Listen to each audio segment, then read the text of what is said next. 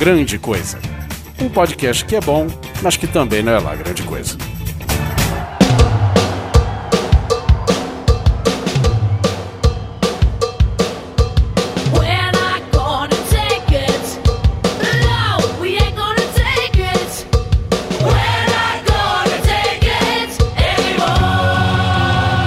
Aí, coisas e coisas, tudo bem com vocês? Aqui é Oliver Pérez e nesta mesa que hoje a gente teve que arrumar porque tem visita, né? É, hoje tá bonito. Hoje tá Tem até bonito, tá perfumado o negócio. daquele vasinho que o Perotti botou ali. É. Foi com certeza alguma gambiarra que ele fez. Tem um microfone lá no vasinho. Aqui comigo, J. Simão Neto. Olá, pessoinhas! E atrás de todo grande filme tem uma mulher maior ainda, na minha opinião. Olha só. Também comigo aqui já de casa, Anderson Perotti. É um prazer estar de volta, sem abertura. Tá certo. Já véia de casa, Dona Miriam Juliana. E eu queria ser uma lady detetive. Olha, Descobri por que, que ela não consegue atender o Skype no Mac. Quem sabe? É por isso. Primeira dama da Bolívia, a máquina das mídias sociais, Ira Morato. Olá, será que vocês aqui sabem onde é que fica o ponto G? é. Pergunta de prova, essas Ah, horas. pô, cê- o podcast que você tem. é isso? Oh! Homem fazendo omisse? Eu nem vou discutir, cara. Também outra coisa honorária aqui, Dona Mariana Lima. Oi, boa noite. Prometo falar pouco de Arquivo X hoje. Nossa senhora, segura. segura, rapaz, que vai ser foda, hein? Segura, já foi o quê? Quatro horas aqui, né, de, de programa. Ah. acho. Mas é isso aí. Então hoje a gente vai falar o que, como vocês perceberam, se vocês estão escutando hoje, vocês perceberam que hoje é dia 8 de março, Dia Internacional da Mulher. E aproveitando essa data, a gente vem aqui falar de mulheres da história e da ficção. Então segura aí, sobe a música e já voltamos com o cast.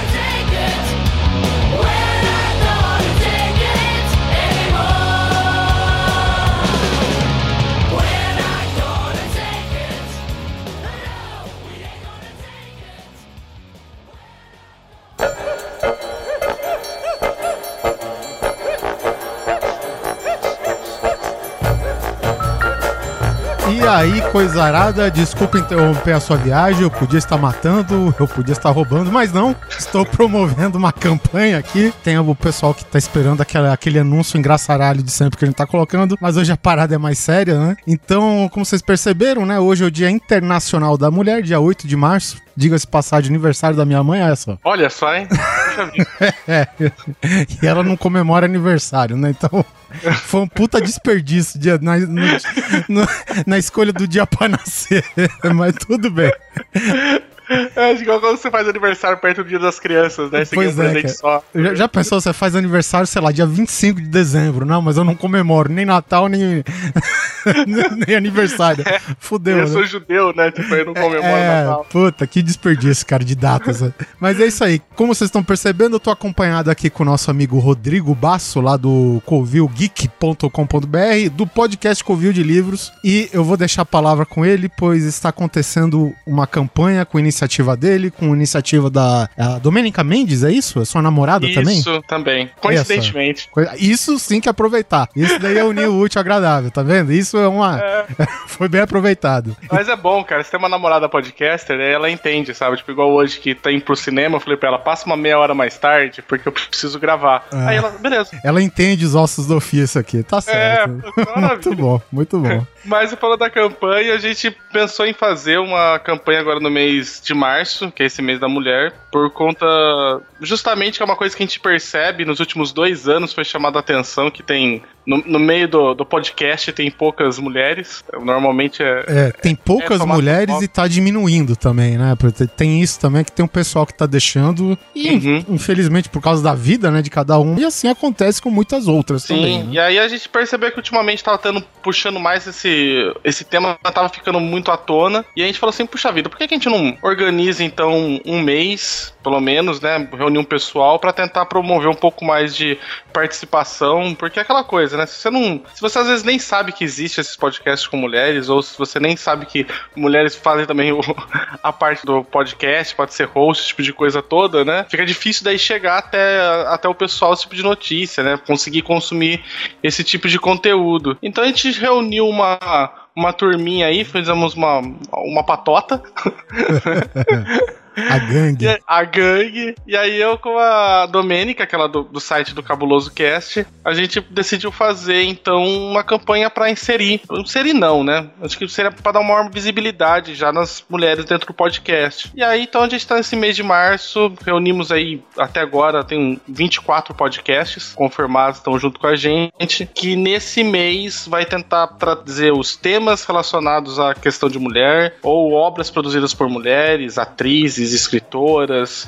jornalistas, o que for, e não só trazer isso como tema, como também trazer as mulheres para o nosso podcast. Por exemplo, acho que nós dois temos o mesmo problema, entre aspas, né, Oliver? Que o nosso, o nosso podcast é composto só por homens. Sim, é verdade. Eu até. Parece desculpa, né? Mas, e é mesmo. Que eu falei que é, a gente poderia chamar mais mulheres. Com certeza poderia. É até uma falha nossa não, não chamar mais. Porque apesar da gente não ter é, membros né, mulheres, a gente sana isso com convidadas, né? Só que eu, eu falei pro pessoal, cara, mas a gente só consegue gravar assim, sabe, de. De repente, né? De, de bate pronto, às vezes decide a pauta em cinco minutos. Tu chega aí, vamos gravar, vamos. Entendeu? Quem que tem esse tipo de agenda? Ninguém esse dia. Mas, é, é, cara, fazer as coisas por hobby é isso, né?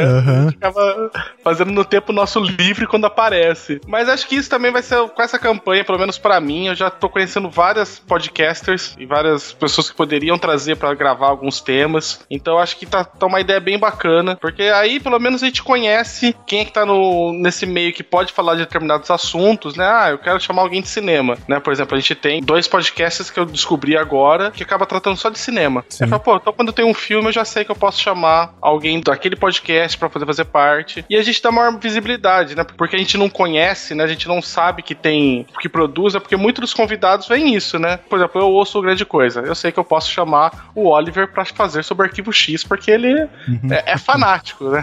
Então, é alguém pra convidar porque tem know-how. A gente pelo menos tá pensando isso, né? Que aí se a gente É, conseguir trazer. ah, mais podcasters, né, mulheres, pra poder trabalhar com a gente e tudo mais, pode ser que, olha, quem ouvir, pô, preciso, sei lá, tem um, um que vai participar do Loucos Psycast. Puxa, é psicóloga, trabalha muito com a questão de desmistificação de, de psicologia. Posso trazer pro meu podcast agora pra poder falar quando tiver um assunto pertinente. E aí, quem sabe, daí a gente consegue daí fazer um, um intercâmbio melhor. Vai rolar nesse mês de março todo. Vocês podem procurar os casts que vão estar fazendo parte da campanha com a hashtag O Podcast é Delas. Isso aí. Uhum, a gente vai estar divulgando na- nas redes sociais dessa maneira. A gente vai tentar. Provavelmente, eu, acredito que a gente compartilha, né, alguns ou muitos ouvintes, né? Principalmente porque, Uhum. porra, quase 30 podcasts participando, fora, sei lá, blogueiro, vlogueiro e, e os Tem, cambal, tem entendeu? pessoal de youtuber, apesar de ser podcast, mas que são tem uns youtubers que participam normalmente com a gente, que já uns, uns frila, né, de, de podcast, que entraram também na brincadeira, né, tem escritor e escritora, então eu acho que deve ter um bom público que a gente vai compartilhar, que aí talvez consiga fazer chegar, o, o pessoal conseguir encontrar esses outros podcasts também. É, então, e- então, ou seja, você que é ouvinte do podcast, seja do, do Covil do Livro, seja, sei lá, do Cabuloso Cast, do Grande Coisa, e todos os outros que você ouvir aí pipocando na sua timeline, nas suas redes sociais, ajude a curtir e a compartilhar, cara. É clicar num botão, cara. Clicar Sim. num botão, compartilha a hashtag, o podcast é delas, cara. Ajuda a promover a mídia, a mídia com as mulheres, né, que é o mais importante, e outra coisa importante também, sustentar o debate, né, cara, dessa, dessa parada, porque afinal de contas, toda data celebrativa, cara, ela tem um porquê, né, um algo de sofrimento atrás, né? Você não celebra Uhum. alguma coisa à toa, né? É porque houve muita luta, cara, e é um movimento social, cara, que acontece desde o do final do século XIX, É, né? É um movimento social e que foi meio que é, institucional. agora eu me enrolei. Institucionalizado, né? Pela, se eu não me engano, até pela ONU, no final dos anos 70, oficializando o Dia Internacional da Mulher, que é hoje, que você tá ouvindo o podcast no dia 8 de março. É, porque a gente. Uma coisa que a gente fica pensando muito quando a gente foi querer lançar a campanha é porque a gente ficou pensando, tal, por que, que tem tão pouca participação de mulheres? Né? Será que a gente não promove um ambiente onde elas ficam confortáveis de vir participar? Pois é. É, às vezes eu fico muito pensando nisso, né? E a gente tem um, um local que às vezes que não é convidativo. Às vezes não é uma questão nem que você- a gente faz por, por querer, assim, né? Como o Oliver falou. sim, sim. Ah, pô, tá aqui, mas eu não, eu não tenho contato com isso, né? Talvez eu, eu não crie um espaço que seja propício pra poder, pra poder participar, que se sinta à vontade, né? E aí a ideia é ver se a gente consegue criar uma oportunidade, porque isso tem que trazer, tem que dar mais espaço. Eu acho que quem. E, o- e o fato de você conquistar mais espaço também, acho que não é uma, uma luta só das mulheres, acho que a gente tem, também tem que participar nisso, né? Nós homens. É, e É por mais porque- que a gente tá fazendo isso aqui, né? O, a iniciativa do, do Rodrigo, da Domênica é legal, muita gente tá participando agora. Espero que nos anos que venham a seguir aumente isso, cara. E mesmo Sim. assim vai ser muito pouco, né, cara? É. Então a gente tá aproveitando as poucas ferramentas que a gente tem em mão pra promover isso e ver se dá um futuro, se dá uma longevidade, né, pro debate, pra questão das mulheres no podcast. Você falou essas datas comemorativas são boas porque chama a atenção pra isso, né? O pessoal pode falar, ah, mas por que fazer essa campanha só em um mês, não fazer o ano todo? Uhum. Porque justamente seria até interessante fazer o ano todo, mas também tem várias outras coisas que a gente tem que lutar pra pôr, né? Sim, E, sim. Mas, por exemplo, é bom que tem essa data que traz, que pelo menos é um momento que o pessoal vira os olhos pra isso. Então vamos aproveitar que isso tá em destaque e fazer a nossa parte também de levantar esse debate. né? Provavelmente daí em outros Eu provavelmente espero que nos outros anos a gente consiga também continuar fazendo isso, até que seja uma coisa que, olha, não vai- vai- já vai estar rolando automaticamente, né? É isso aí. Não vai precisar de mais ninguém ficar cuidando disso. Então, gente, é, já apresentando aqui pra vocês, na ordem cronológica dos casts, vocês ainda não ouviram o Rodrigo Basso, mas ele já participou em outro cast com a gente. então, o Rodrigo já é de casa aqui. É, No futuro vai sair um cast com ele. Espero que no futuro saia vários outros, né? Porque o Rodrigo se apresentou como um cara que tem muita coisa em comum com os nossos gostos e tal, né, cara? então é bastante. tipo uma, uma parceria que tu vai ver se repetindo aí durante os anos que vem a seguir, cara. Tomara. É isso aí. Rodrigo, muito obrigado pela sua presença aqui. Não, pô, obrigado vocês por estar participando junto com a gente e ter, e ter aceitado a, a- fazer parte da campanha e levar para levar as coisas pra frente. Pra, putz, é, é muito bacana quando a gente vê o pessoal aderindo a essas coisas. Então é isso aí, galera. É, obrigado pelo espacinho aqui. Desculpa a interrupção no cast aí. Mas é isso aí.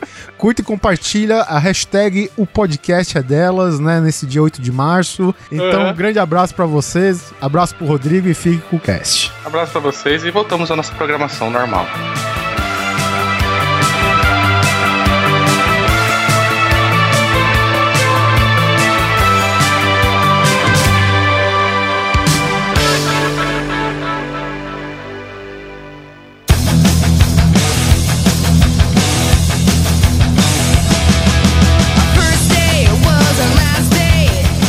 Começar o cast. Eu, inclusive, quando me sugeriram a pauta, eu pensei em você, Amari. Opa. Pelo seguinte, a gente não, porque a gente não, não liga pra isso e tal, e eu conheço um pouco da roda de seus amigos aí, então meio que entre nós você tá numa zona de conforto, né? Digamos assim, né? Mas pra quem não conhece a Mari, ela por muito tempo, cara, ela teve à frente de um comércio de colecionáveis brinquedos, né? Figuras de ação, que por convenções sociais, né? Muita gente associa isso somente com o universo, digamos assim, infanto-juvenil masculino. Hum, politicamente correto, hein? Que beleza.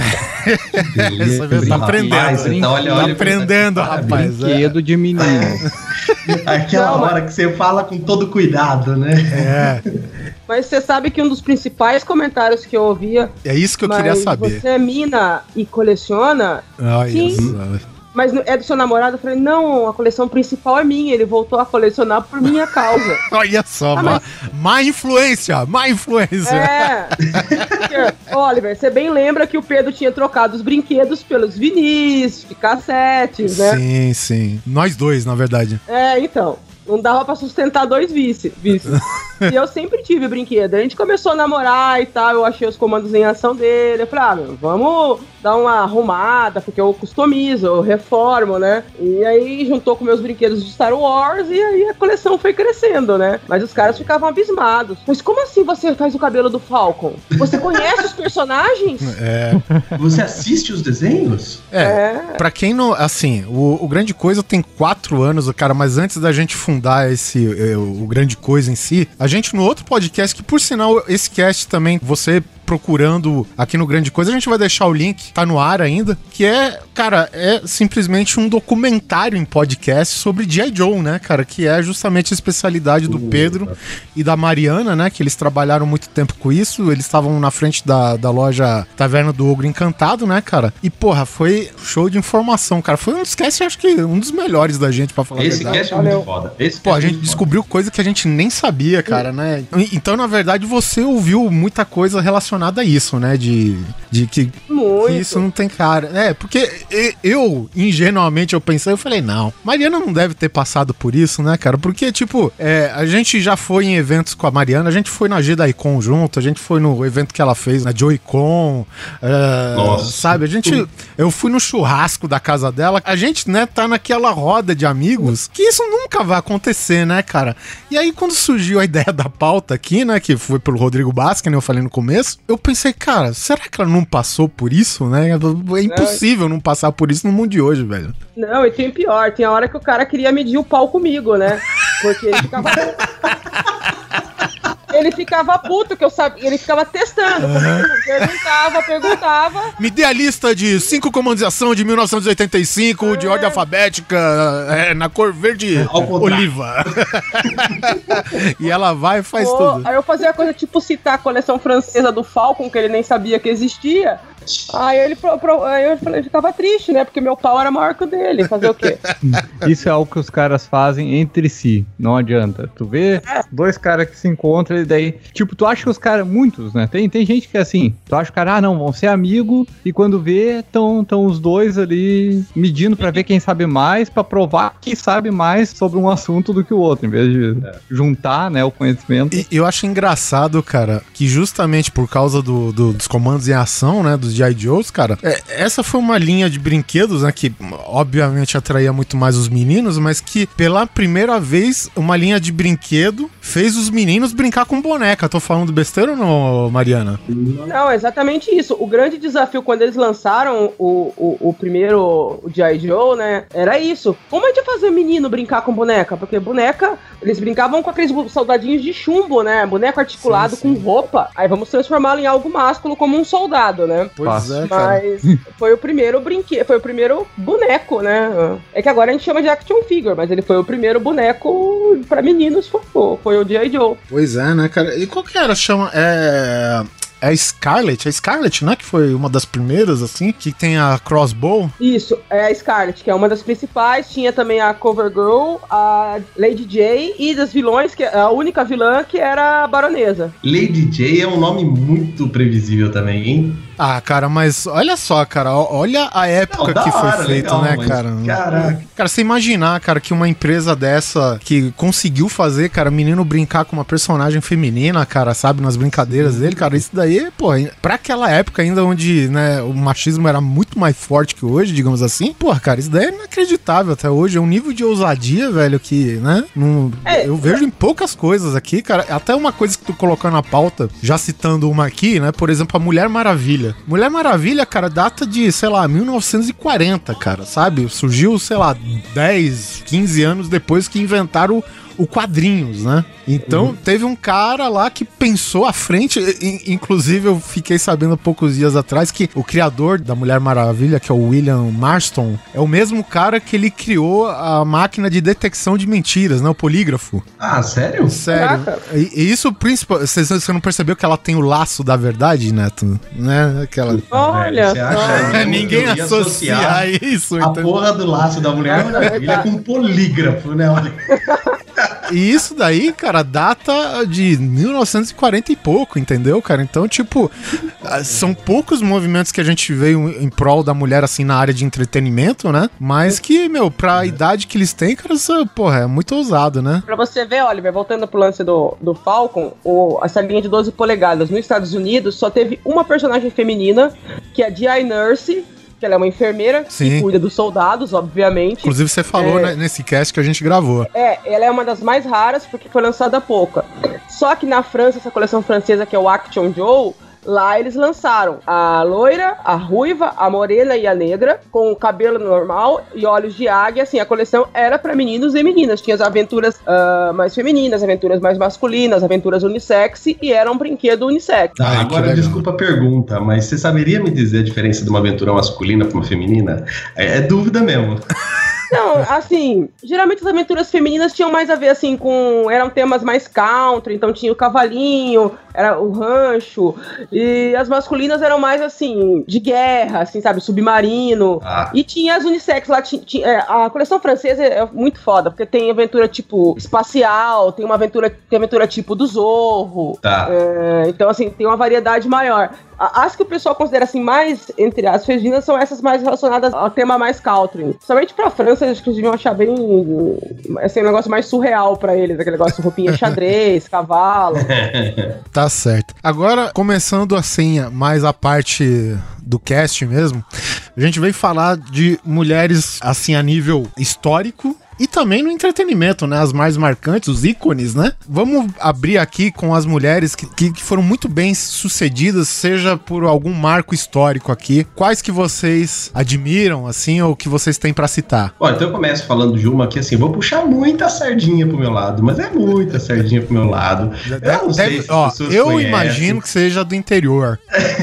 não, cara, pior que não, ela nem brasileira é. Ah, Mas falando um ponto assim do contexto mais histórico, eu tô falando que eu vou puxar a sardinha pro meu lado, porque eu vou falar. Quero, falar- é muito pouco, eu só quero citar ela, porque realmente é, poucas pessoas conhecem, que é a Melanie Klein.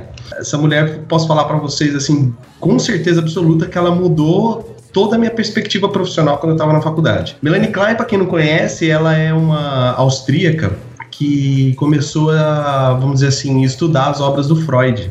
E ela começou a desenvolver toda a teoria psicanalítica de tratamento com crianças. Nasceu com essa mulher. Porque antes disso, a psicanálise do Freud era só com adultos. Então, tipo, era mega boring, aquela coisa que todo mundo critica. Então, quer dizer que você foi fazer terapia, então é relacionado a sexo, ou você quer comer sua mãe, né? Ou você quer trepar com seu pai, né? alguma variação disso, né? É alguma Freud é variação assim. disso.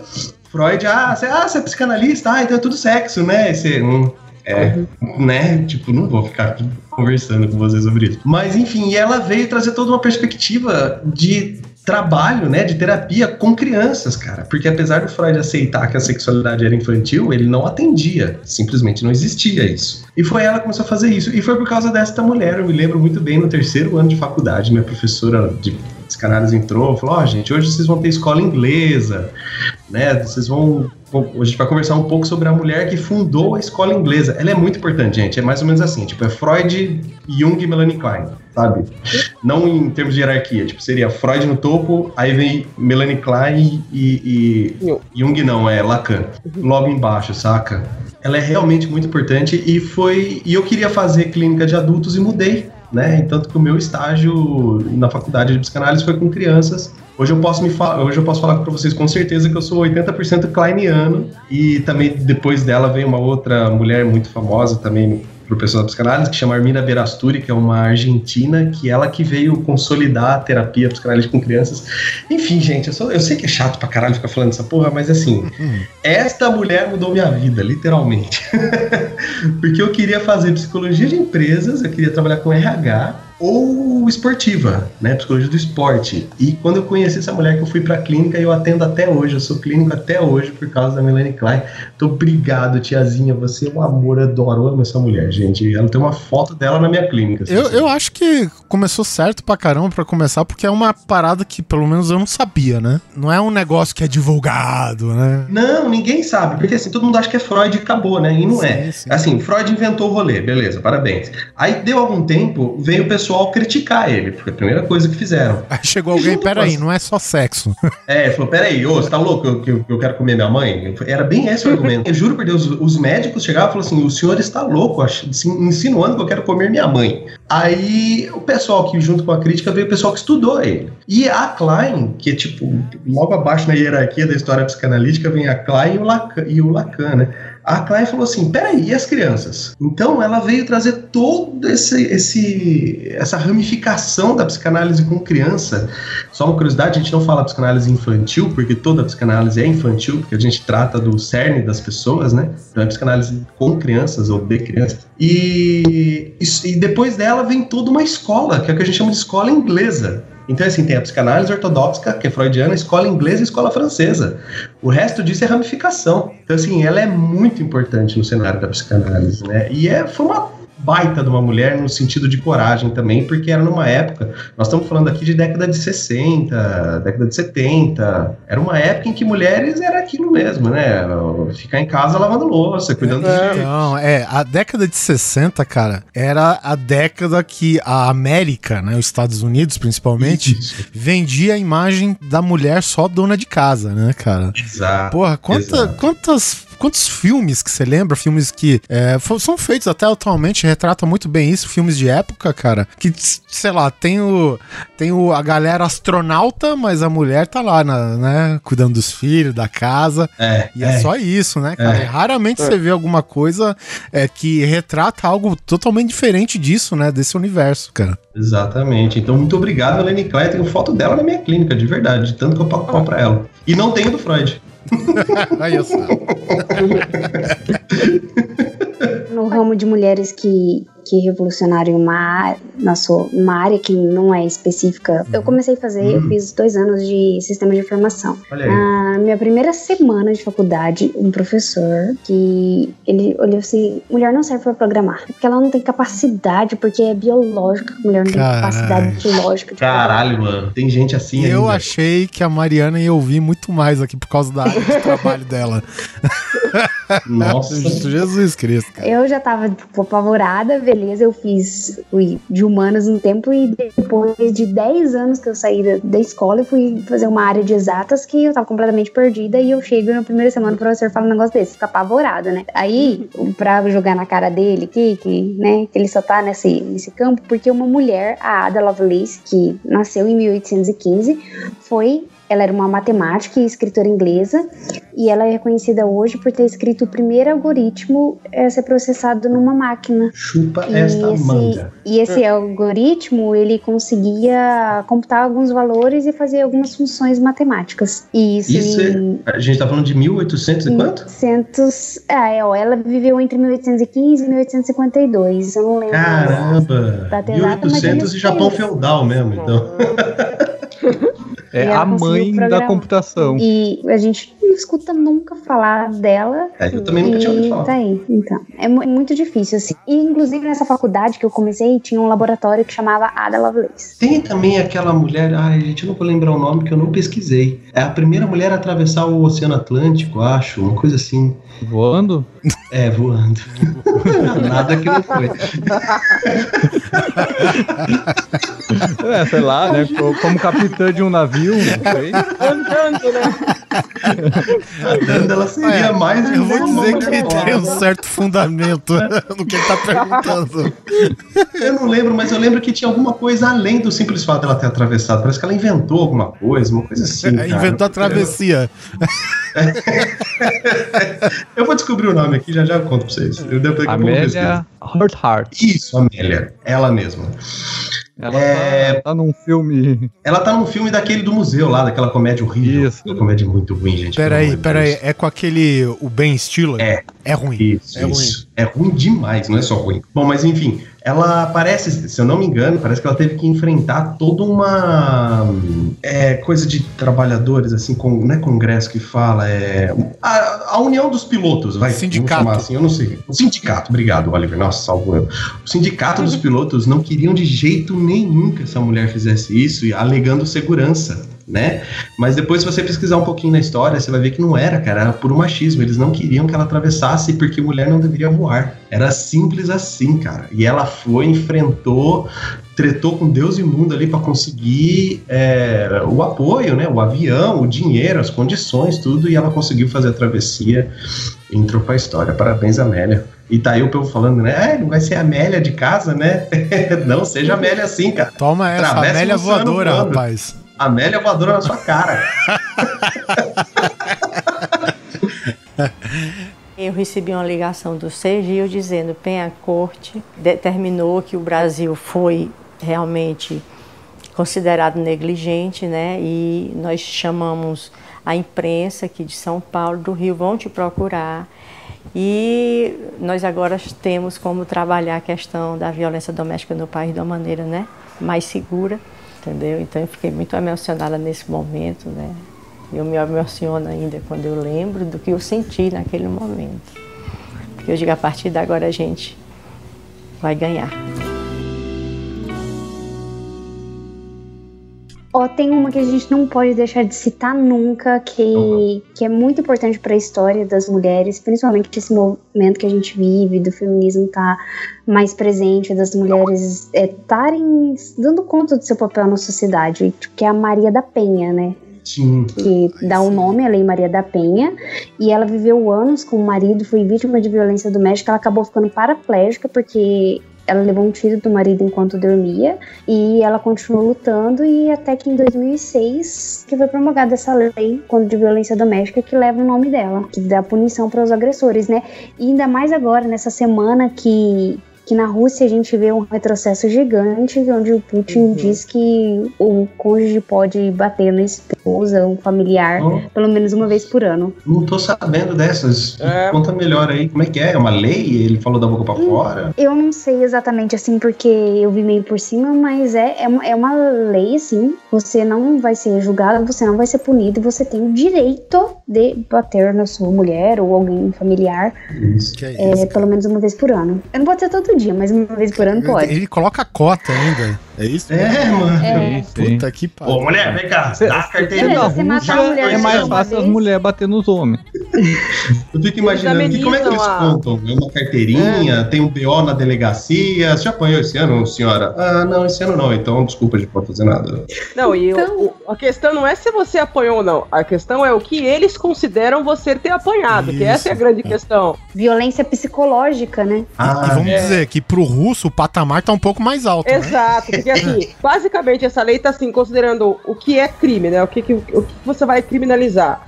É X. Então, só que a definição de X, de que é uma violência doméstica, eles deixaram bem, bem larga, assim. Estão permitindo Uhum. rolar muita coisa. O programa, meu programa especial do Ponto G este mês, o Dia das Mulheres, é sobre Maria da Penha. Sobre, não sobre a lei, mas sobre ela, a pessoa, pessoa. e porque gerou a lei. Ó, Bem, Toda a e- luta, né, que ela teve pra gerar a lei. E falando aqui um pouquinho, eu quero falar também de uma outra brasileira que foi muito importante. E antes eu também quero explicar aqui para os ouvintes que a minha abertura ficou super parecendo babaca, porque essa galera aqui não entendeu porque eu estava falando do ponto G.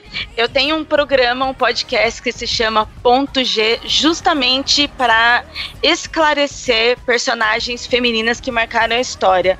É ponto G porque normalmente as pessoas não sabem, são perdidas, acham que sabem e são muitas histórias para falar.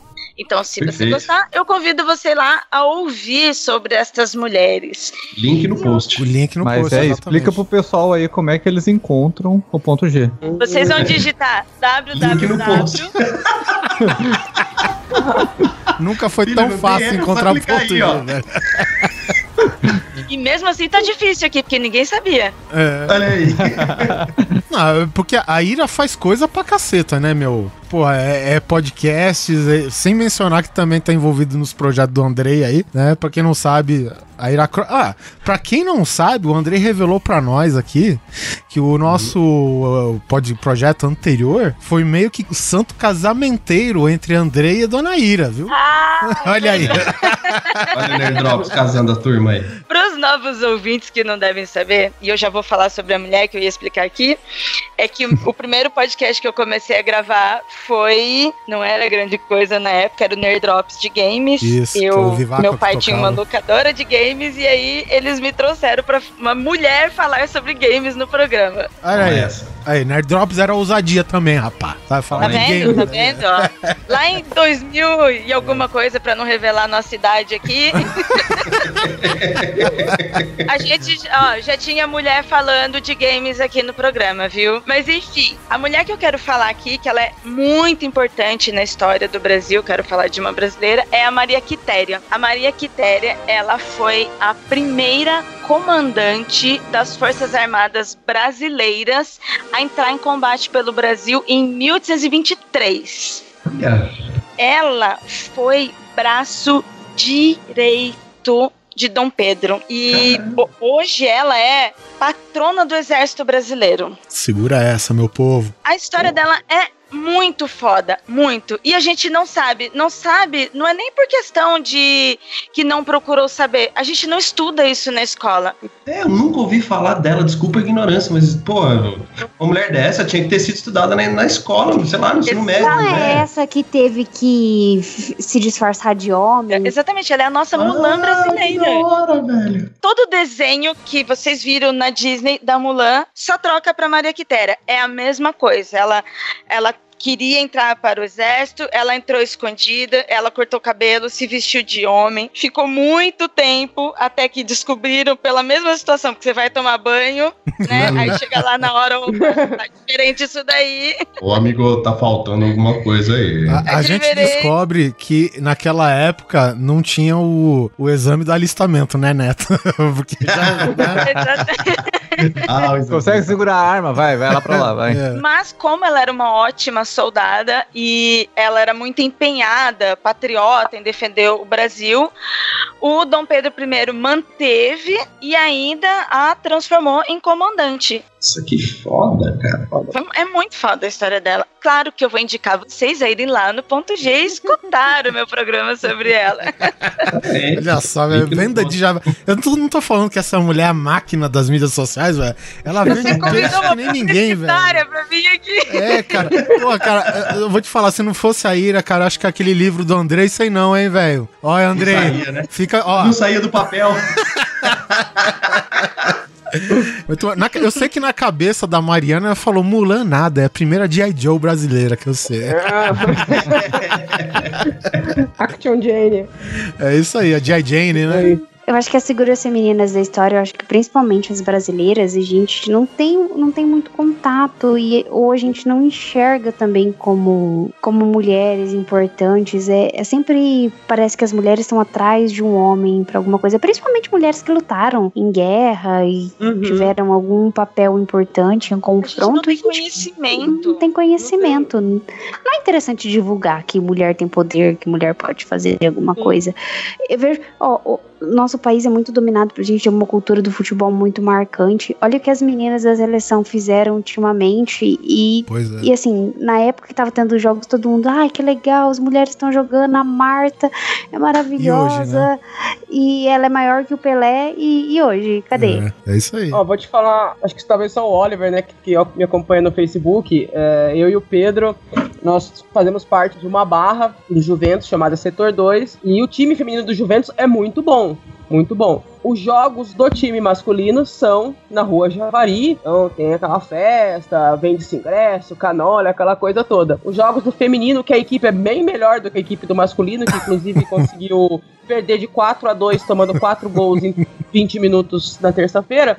A equipe feminina é muito boa e os jogos são no clube e não tem divulgação. Pois é. Mas esse problema, por exemplo, citando aí a Maria Quitéria, cara, eu vou te falar o que acontece, cara. A gente tá num país, velho, que todo o nosso material didático vem de 1960, entendeu? Exatamente. Vem ou, ou de antes disso, cara. E, e pelo fato de a gente ser uma cultura dominantemente machista, principalmente naquela época onde isso era muito maior, além de ser muito maior, era considerado natural. Machista e, e de ladrão. Porque a gente fala sobre os bandeirantes, Aham. a gente tem na, na nossa cartilha escolar fala um monte de coisa sobre eles que estavam nos roubando, em vez de falar de, de heróis de verdade. Pois é, cara. Porque também há outras heroínas e outros heróis que lutaram pelo Brasil, homens também, mas que a gente também não estuda. A gente estuda só a galera tudo errado. A, a gente estuda a história dos nossos conquistadores, velho. Isso que é foda, velho. É- é- assim, não tô falando, né? Porque eu tô vendo que todo mundo aqui é meio branquelo, né? Então com certeza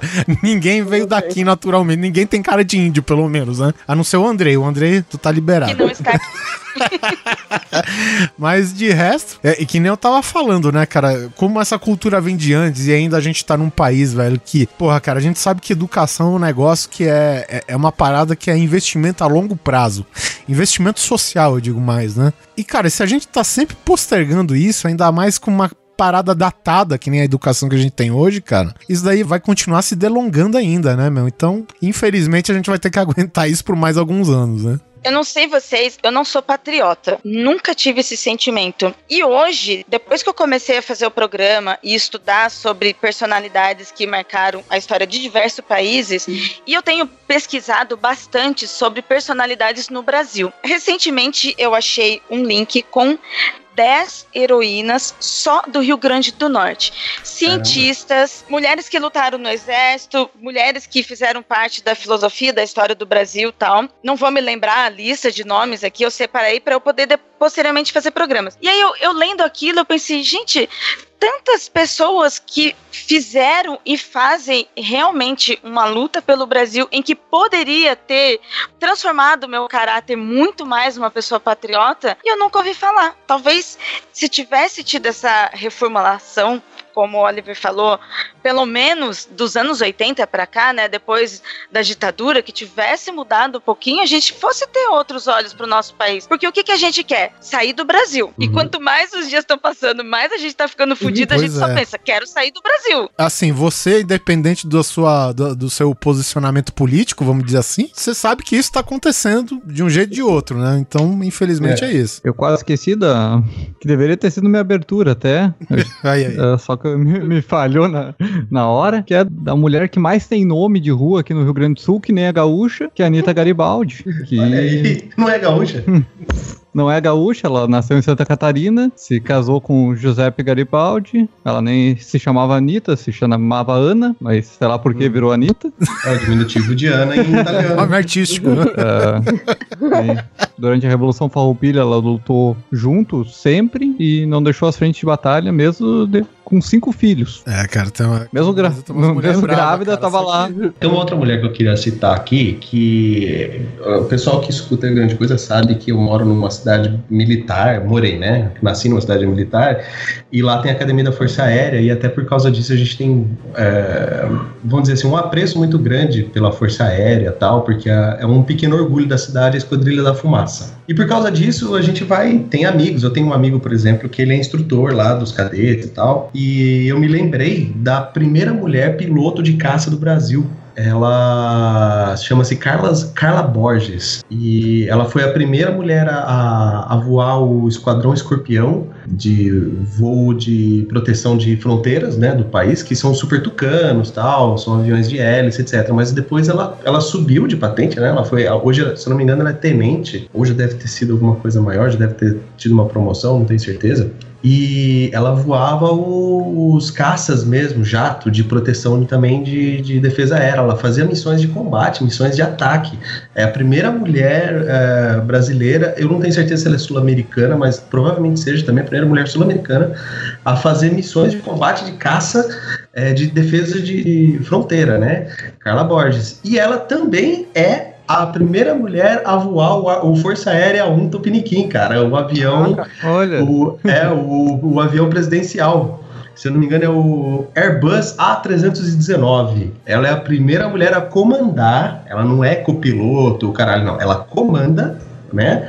O avião presidencial. Junto com ela, ela tem sim o copiloto, o especialista de comunicação, mais um outro piloto que acompanha, e é ela quem comanda o voo. Ela é a primeira mulher a comandar um avião presidencial. Parabéns, Carla Borges, cara. Essa mulher é forte também. Uma coisa assim, né?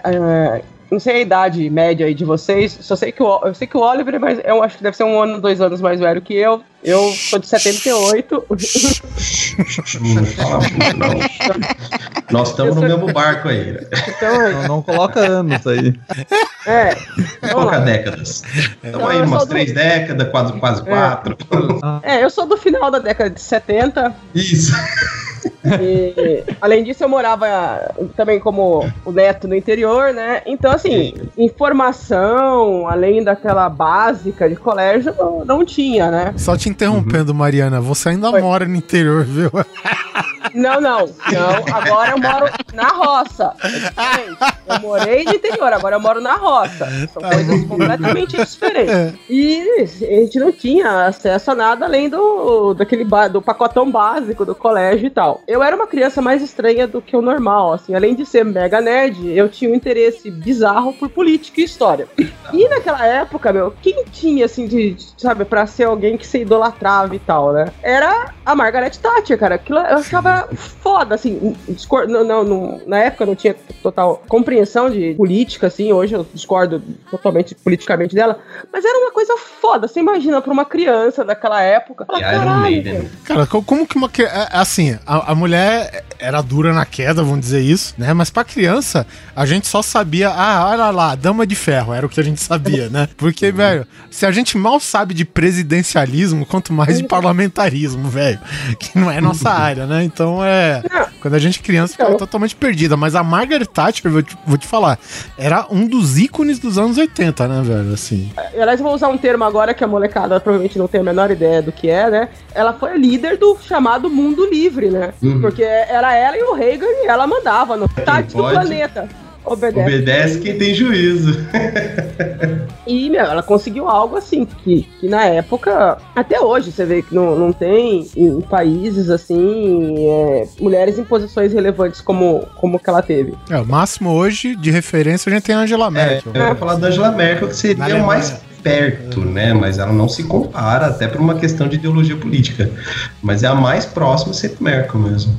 E só que aí, conforme eu fui crescendo, eu fui discordando completamente das políticas dela. Eu era um adolescente mais estranho ainda do que criança, eu pesquisava muito e eu descobri uma mulher chamada Madeleine Albright. E comecei a ler os textos dela. E foi o que me direcionou para fazer a faculdade que eu fiz, né? Fiz sociais. é, foi até onde eu conheci o Pedro. Foi muito legal porque no ano que eu entrei, que foi 97, foi o ano que a Madeleine Albright foi nomeada ah, secretária de Estado do Clinton. Foi a primeira mulher é, foi o posto mais alto que uma mulher alcançou nos Estados Unidos. Pois é, cara. E- Hum. E, olha só, tu me fala essa, certo? E quando as pessoas falam de Clinton, o que que eles lembram? Da. Levinsky. Mônica Levinsky, É cara. foda, Pra, pra é você foda. ver como que é foda, né, as coisas, cara. É, o que vende é sexo e violência, né, Oliver? Então. É. Aí não O que mais conversa. vendeu, então, foi Bush e Clinton, né, velho? É. Nossa. Bush Clinton, cara. E agora, só pra fechar, né? Agora tá, tá tendo essas coisas, todos esses problemas do Trump e tal. E quando ele começou a falar dessa questão da, dessas leis de imigração, e pra quem não sabe, ela é tcheca, a família dela é de origem judaica, né? Ela imigrou pros Estados Unidos. E aí ela falou assim: não, sem problema, já que é assim, então eu vou me registrar como muçulmana também. Eu quero ver alguém vir me pegar. Hum, pistoluda. É. Essa mulher é muito mais macho que muito homem, cara. E ela fez isso? não- Como é que tá? Não, ela nem chegou, nem precisou, porque começou a dar, mas, meu, ela, se, se precisar, ela vai lá.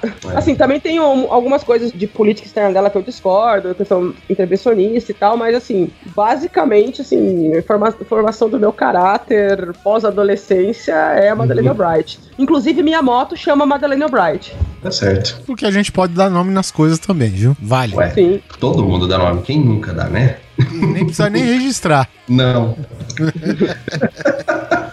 Olha só, eu queria citar também outro exemplo é, legal. A gente já citou ela levemente no, no guia definitivo da Grécia, que é justamente da Suíça, a Gabriela Anderson Stiz. Existe uma imagem icônica que praticamente todo ano de Olimpíada se repete. Que é uma mulher que participou de uma maratona feminina e ela praticamente chega se arrastando, sabe, no, no último No fôlego de vida que ela tinha e para completar a prova. Assim, na nossa ignorância, né, a princípio você olha essa, pô, ela tá se esforçando, ela quer se superar e tal, e assim acabou a história, né? Mas não é bem assim. Inclusive teve um ouvinte naquela vez, cara, que no nosso programa que a gente só lê e-mails, né, citou uma parada bem interessante que a gente não mencionou, que é justamente que a maratona das Olimpíadas de 84 em Los Angeles foi a primeira maratona em que foi permitida a categoria de mulheres Entendeu? Hum. Então não era Sabia. uma maratona qualquer, cara. Então era a primeira de todas da, de Olimpíada. Exatamente, era a primeira prova de maratona feminina da história das Olimpíadas, cara. Caramba. É, e, e aí, no caso, a mulher, enfim, ela.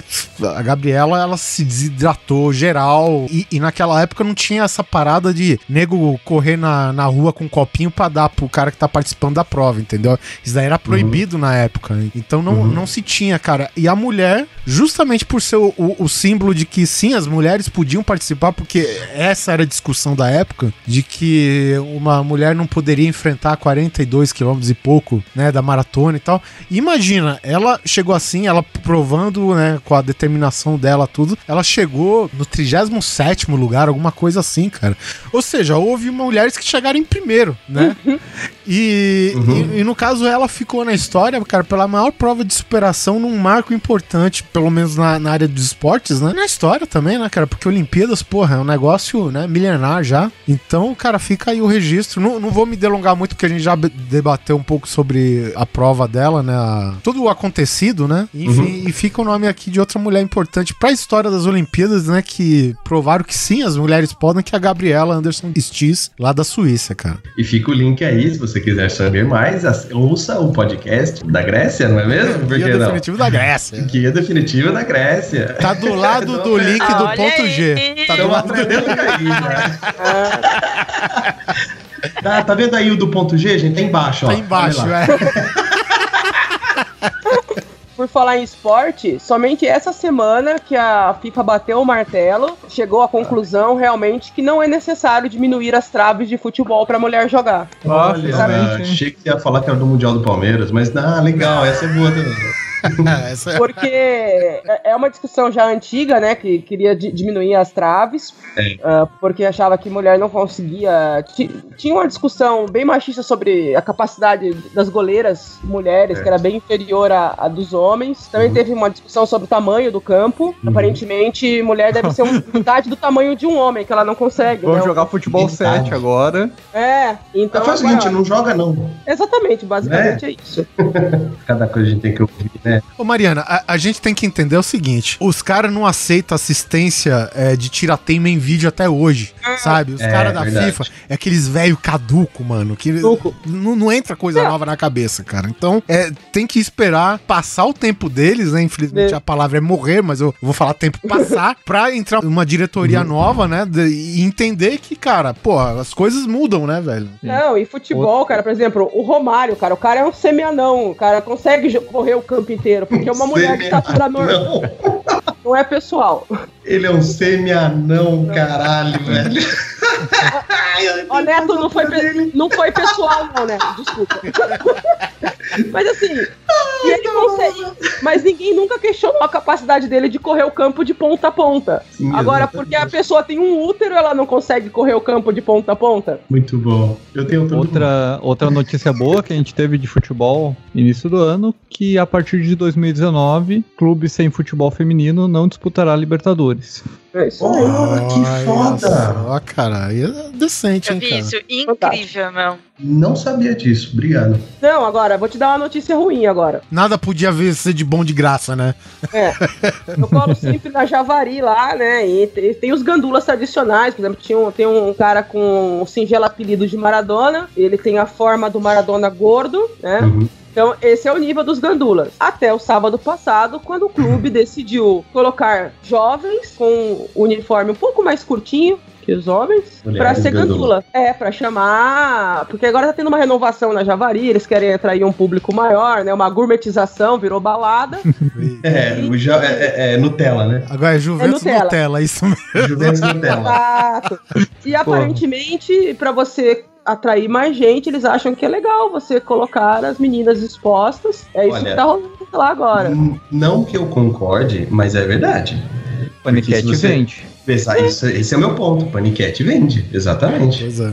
Só que O assim, público do, do futebol, né, em, em sua grande maioria, é mascu- público masculino, né, cara? Ainda é masculino. Ainda é masculino. não, e meio retardado, né? Porque Ah, assim, muito Ah, não, peraí, peraí, você tá falando de criaturas selvagens sem controle que brigam por causa do time. É esses tipos que você tá falando. É isso. Você tá falando, de, tá falando de pessoas que se matam porque perderam um campeonato, não é isso que você tá Isso, falando? é. Ou às vezes porque ganharam, né? Foda-se. Ah, mano, eu, abandonei essa Mas vida, graças a também Deus. com, com mulheres é, seminuas para vender qualquer tipo de coisa. A gente tem em qualquer tipo de anúncio, em roupa, de carro, de. é, Sabe aquela. Agora que contratou aquele menino que foi mandado embora porque foi machista no Facebook lá? Ah, eu vi o engenheiro, Aquele o estagiário. eu acho. É, então, que coloca as meninas seminuas para vender cadeira. Uhum. O, isso aí que você tá falando, Mira, você para pensar, até a publicidade feminina usa desse artifício. Você vai ver propaganda de shampoo, de esmalte, de calcinha, de spa, de, de- né, que é, é- é específico para mulher, e você vê lá aquela top model linda, maravilhosa, com aquele corpo perfeito, midiático, vendendo aquilo. Então, é um mal. Aí a Ira poderia me corrigir melhor. É um mal mais publicitário do que machistas, para pensar, ou eu tô errado. E é uma questão, mas eu acho que institucional da sociedade.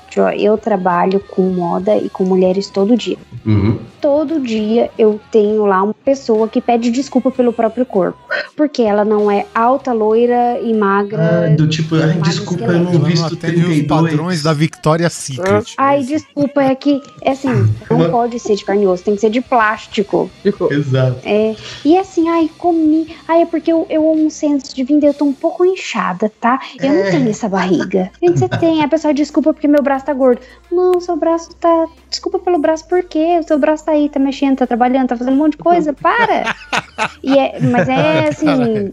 É todo dia. É todo dia, várias vezes por dia, a gente Caramba. escuta. Você ouve as mulheres pedirem desculpa por existir, é isso? Então, acaba juntando tudo. Você, a gente tem o, o machismo na história, aí a gente tem a publicidade que também nunca ajudou, Pois é. Uhum. e a gente tem hoje em dia é, esse conflito, não fazendo, não querendo entrar em política, mas a gente tem agora um conflito de, do conservadorismo e com a galera que quer sair desses padrões. É, a gente, eu e o Andrei, nós gravamos o Gamecast, sim, a coisa mais estranha do mundo, nós somos gravar lá com uma galera marombada, sendo que nós somos gordos sedentários. E o programa foi justamente assim, tudo que a gente falava voltava para a nossa sociedade opressora, nossa sociedade opressora. Opressora no sentido de julgadora. Né? Uhum. Então, quando o, o problema lá com a Lésia é muito mais, é um problema à parte, que eu não acho nem legal a gente entrar aqui em detalhes, porque o posicionamento do cara não é de publicidade, é de machismo. Ele escolheu esse posicionamento. É só pra contextualizar que a Alésia é essa loja de mesa, cadeiras, enfim, de móveis que colocou uma modelo, não vou dizer nua, mas enfim, sensualizando numa parada que não precisava em nada disso, né? Não tem nada a ver, Pra nada a vender cabide. Exato. Nada a ver mesmo. Agora o negócio que o Neto tava falando, que, que vem da publicidade, que vem da publicidade e vem dessa cultura de modelos que a gente tem. Que é isso que a Miriam tá falando, de pra mulher ser magra, alta, loira, é, nariz fininho, sabe? Cabelo liso. É, cabelo liso. E isso sim é um outro problema que vai além do machismo. Vai é, contra nós como pessoas. Uhum. Exato. Uma coisa que eu, queria, que eu quero adicionar é assim, é, eu, tô- eu vou falar um pouco do que eu vejo no meu cotidiano, assim, né? Além de ter essa cultura que vocês falaram da modelo, tem também aquela do corpo paniquete. Tá? Sim. Que é o. Eu não vou chamar de marombada, porque eu também não quero ofender quem faz academia, porque tá no direito dela, mesmo porque a minha mulher trabalha com isso, ela é profissional de educação física, instrutora de zumba e, e faz academia, personal trainer com o pessoal tal. A gente tem uma amiga que é fisiculturista, então não é isso, gente. Mas o que eu É quero dizer assim. É, eu acho que é é aquele diferente, negócio, o né? corpo é seu, você deixa ele do jeito que você quiser, deixa É. que você esteja satisfeita. Se você, você tá gordo, tá feliz, tá ótimo, você tá magro, tá ótimo, isso. você tá marombada, A ou questão. qualquer outro termo que seja, tá feliz, tá ótimo. A questão é o seguinte, a, a- tem, tem aquelas mulheres que querem ser modelinhas, né? Que até sofrem de anorexia, bulimia, já atendi mulheres assim. E tem também a- aquelas mulheres que não, elas querem ser, muitas aspas, gostosa, né? Então elas querem é, colocar um silicone, elas querem ter pernão, elas querem ter bundão, elas querem ter barriga, tanquinho pra ficar tirando selfie no WhatsApp pra mandar pros grupos e, e abafar na balada, né? Pra mim, começou na banheira do Gugu. Pode ser, pode ser. Uma, uma, uma. Mas então, você vê isso tá no cerne, cara. Isso tá enraizado na cultura já do Brasil, da brasileiro barra brasileira, sabe? Você tem que ser dessa forma. Você não pode estourar um peso ali. Você não pode ficar um pouco mais pesadinho. Você não pode ter um. Não, você tem que ser aquilo. E quando você não é? Seja porque você não cuidou disso, eu vou deixar o cuidou entre aspas, né? Você não teve isso como objetivo de vida, ou porque você tem um problema genético, né? Você tem várias doenças aí que impedem com que a pessoa consiga atingir um corpo, ou sei lá, qual seja o motivo. O que acontece com essa mulher? Aí Pessoa você. surta. A pessoa surta, literalmente. Eu atendi, não foi uma nem duas, tá? Atendi várias mulheres com problemas de, de vamos colocar assim, autoestima pra galera entender, que com, com o passar da sessão você via que era porque ela não se enquadrava nesse modelo midiático, né? Aquelas que fazem parte desse ciclo, desse circuito de beleza, elas fomentam isso também. Nós somos criadas pra ser bonequinhas perfeitas, esposas maravilhosas. Uhum. Eu, eu casei faz um ano e assim, eu não cozinho em casa porque eu não sei, minha comida é péssima. E meu marido ele se vira, eu como na casa da minha mãe, ele se vira e as pessoas, meu Deus, você não cozinha? O que que seu marido come? Eu falei, ele come o que ele cozinha. A coisa é tão feia que parece que se você não cozinhar, ele morre de fome. Não é? Ele Tipo, o cara não tem braço, o cara não engordou. tem Eu falei assim, meu Deus, como que ele engordou se você não cozinha? É porque ele come. É, faz que nem eu, Miriam. O seu cônjuge chega em casa e você fala: Ó, que eu fiz pra você um Big Mac. O pessoal que tem um grande de coisa Eu, às sabe, vezes, né? eu faço. De micro-ondas, velho. Então, se eu depender dela, eu tô fudidaço aqui. Eu faço algumas Aqui que- coisas assim, mas eu sou péssimo. o Guizão não tá nem nessa gravação, cara. O cara queima esses hot pocket aí de micro-ondas, velho. Porra, a gente tá É, eu fudido, mano. Caraca, meu, é muito inútil. Esse aí já tava morto. Às vezes eu quero fazer alguma coisa pra agradar, sabe? Eu fico, aí É, vou fazer uma ai, coisa, ele vai gostar. Eu comprei, Hum. tava em promoção no Tela, comprei no Tela. Falei, meu Deus, eu vi uma receita maravilhosa, e super fácil de fazer no Facebook de um brownie de Nutella. Eu vou fazer. E eu cheguei em casa, nossa, amor, olha que eu comprei, eu vou fazer esse brownie, vai ser a coisa mais gostosa você comeu na sua vida. E fiquei falando, fiz o brownie. A hora que eu tirei do fogo, que eu olhei, eu falei, meu Deus do céu.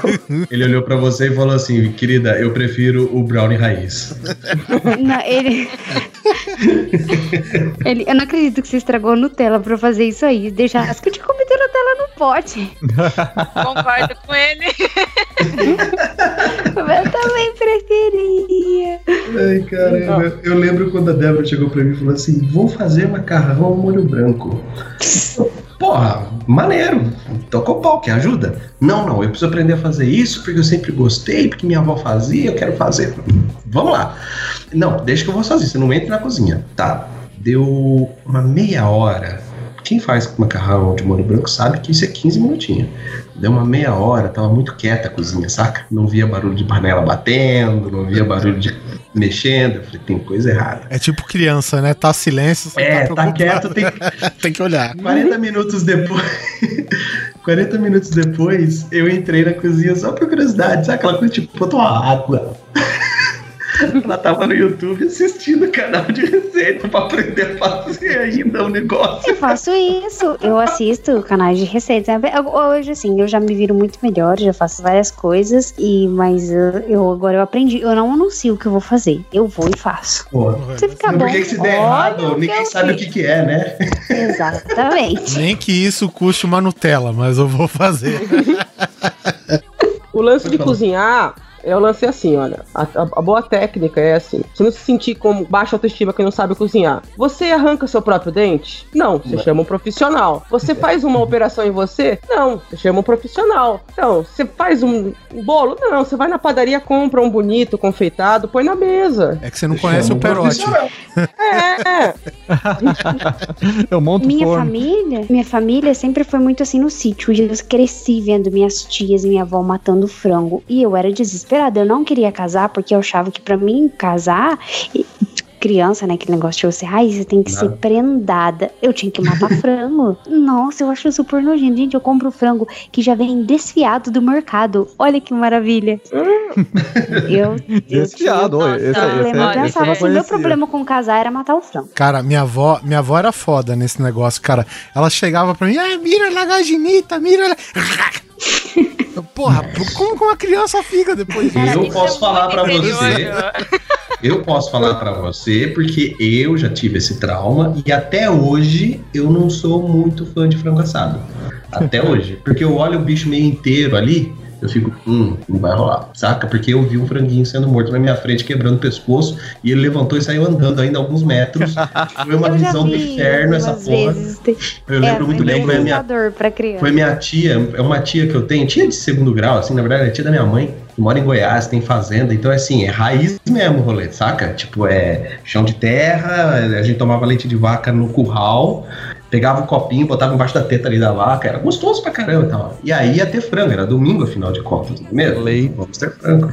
Leite lá. Aí aconteceu, ela quebrou o pescoço da, da galinha, que saiu andando mais uns 20 metros, e eu vi aquilo, cara. E eu posso falar pra você que até hoje eu não como direito frango assado, não, cara. Pra mim, frango tem que ser tipo nuggets, ou um filezinho, me dá negócio. Nuggets não. Nuggets Eu me lembro, eu devia ter uns 8, 10 anos, eu tava passando verão na casa da minha avó, e ela pegou só um, "Vamos- lá, chuta lá, vamos lá, pegar uns ovos das galinhas, né, pra... pra... Daí tá, fomos lá no, no curral, lá no, no galinheiro, e daí, ah, e ho- hoje vai ter galinhada, né, então, qual tu acha que tá mais gordinha aí? Eu olhei, meio sem entender, ainda, ah, aquela ali, ela foi ali, Nossa, pegou... Aquele braço de merendeira da avó, assim, pegou e só puxou a cabeça. Ficou o bichinho batendo asa ali.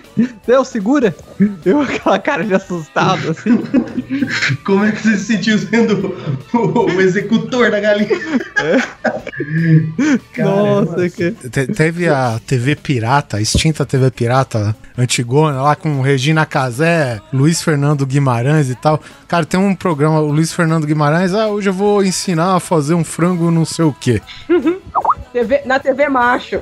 É, não sei se era na TV Macho. TV Macho? Eu não lembro se era na TV Macho. Enfim, primeiro o que que faremos? Matamos a galinha, a galinha viva ainda, o cara, num programa de culinária, velho.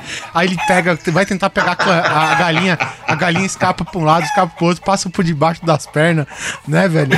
Aí tem uma hora que ele fica puto, cara, tira o 3 oitão, pum, pum, pum. Aí ele, ele pega a galinha, velho, soca no forno, fecha a porta, liga ele. Aí, esse é o prato de hoje. E já vai com azeitona, mano.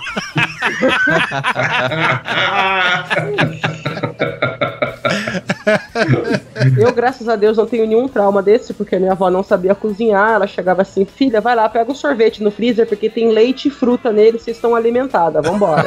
Olha só. Essa é a avó do O século. naipe da minha avó era esse. A minha avó me ensinou a gostar de ficção científica, porque ela era fanática por Flash Gordon, que passava nas matinês. Olha aí. E ela ia assistir Flash Gordon. E a outra coisa que ela era louca, que ela era apaixonada, era o namoro Príncipe Submarino, que me fez, com o tempo, gostar de Quarteto Fantástico, que é meu quadrinho predileto, é o Quarteto Fantástico. Olha só. Não vou te julgar. Hashtag o podcast é filme. delas, dessa vez eu não vou te julgar.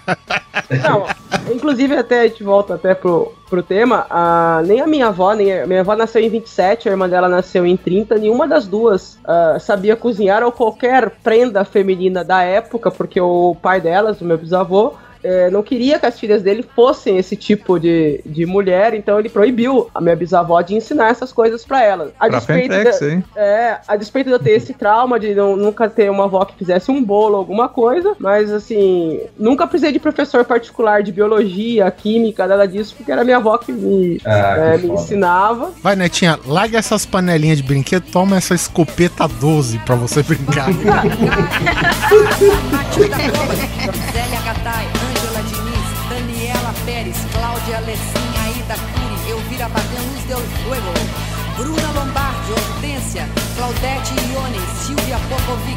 Vânia Toledo, Laura Zen, Minha Mãe, Roberta Close, Mônica Figueiredo, Ruth Escobar, Dolores Duran, Revoltosa Dora Bria Tizuka Yamazaki, Tomi Otaki, Rita Kamata, Rita Cadillac, Lúcia Tango, e eu, e eu, e eu,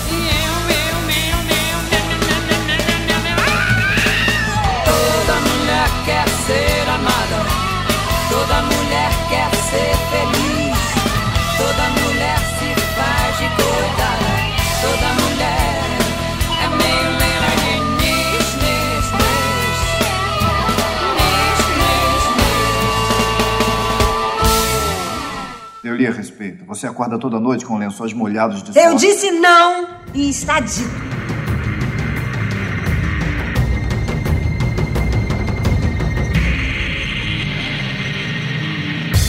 Pois é, já, já que a Mariana mudou de assunto, vamos mudar também, né? Né? Meninas, agora vamos falar das mulheres da ficção. Essas são foda. As mulheres que te marcaram, vendo. Provavelmente a Mariana, as, a- as mais marcantes foi as que a gente viu na telinha na época, né?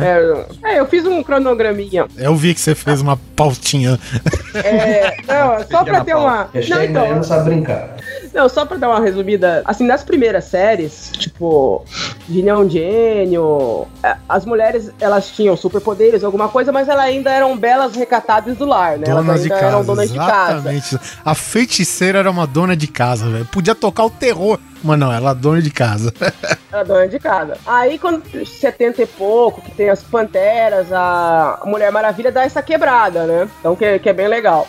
Já não, não tem essa obrigação de ser heroína, ser aventureira e cuidar e lavar a roupa quando chegar em casa. Mas, sem dúvida, a predileta é a Scully, né? Hum. De Arquivo X. Não acredito honestamente que seja um extraterrestre. Está querendo que eu vá à sessão de crimes violentos e apresente um dossiê declarando que estes crimes foram cometidos por alienígenas. Você também aceita a hipótese do xerife de possessão? Você não está sugerindo que um corpo sem cabeça saiu andando de uma geladeira do necrotério, está? Está sugerindo que Arthur Grable não está morto? Está sugerindo seriamente que esse velho veio do futuro? Mulder está sugerindo que os militares estão voando em OVNIs? E suspeita de quê? Bicho-papão? Que isso? É assim, a própria história da Julian uh, ser Scully já é legal, porque eles, a Fox queria uma mulher estilo Pamela Anderson Lee. Um biotipo completamente diferente do da Julian na época. Foi o Chris Carter que bateu o pé. E a Julian, inclusive, ela era bem novinha. Ela teve, o Chris Carter teve que dar uma mentira na idade dela pra conseguir colocar. E a Scully é um personagem fantástico, né? Até hoje. Até hoje. A despeito de que, assim, na época que a Scully fica grávida, ela fica um pouco chorona demais. É, ela fica realmente. Tem uma época que ela fica meio chatinha e tal. No começo da série, é, o fato dela, assim, sempre tá, sabe, tem um disco voador do lado direito e ela tá olhando pro lado esquerdo também ser irritante. É. Mas.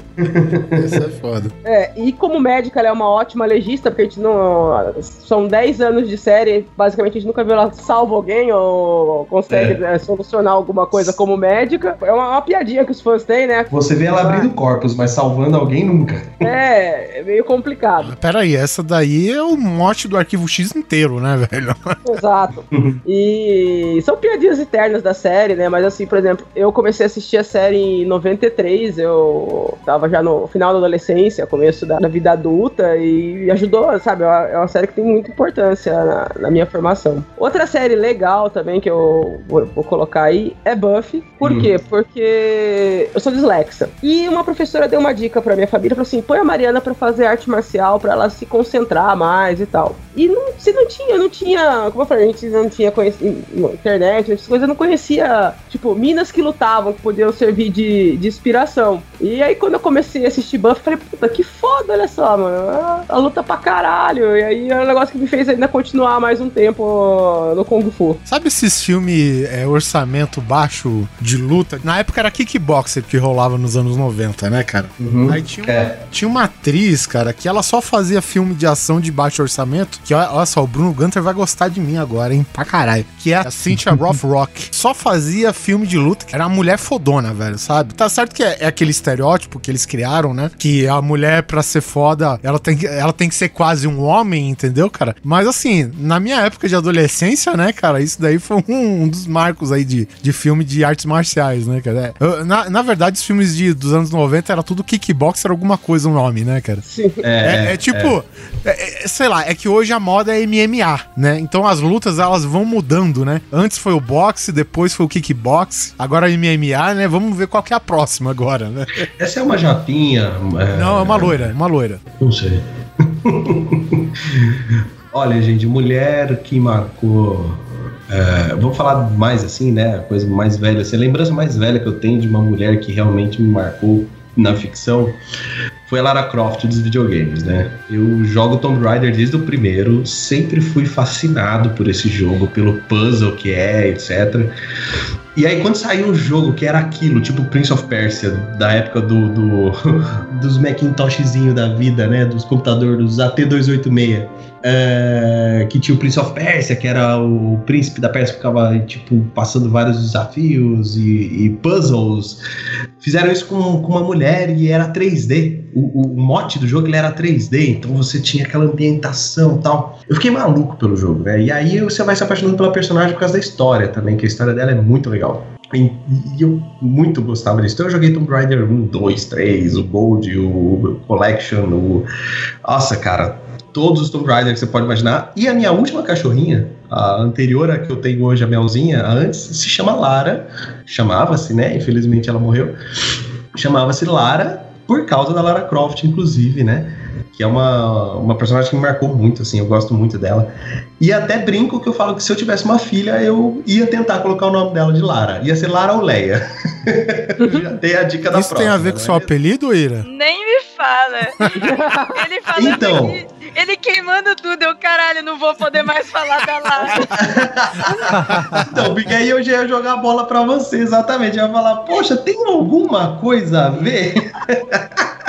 Fala aí. Tem, gente, pros ouvintes aqui, o meu arroba na internet é tudo Ira Croft. Tudo, e-mail, tudo, exatamente por causa da Lara Croft. Meu pai teve locadora de games. Eu passei a minha adolescência trabalhando na locadora de games. Ah, então, assim, a era de ouro do PlayStation 1 e PlayStation 2 foi a minha vida nos games. Tá. Eu tenho hoje, eu jogo, mas muito esporadicamente, não como antes. Então, a- o meu primeiro e-mail, quando eu descobri a internet, aí falaram pra mim: Nossa, que nome você vai colocar? Aí eu virei, com certeza, Lara Croft.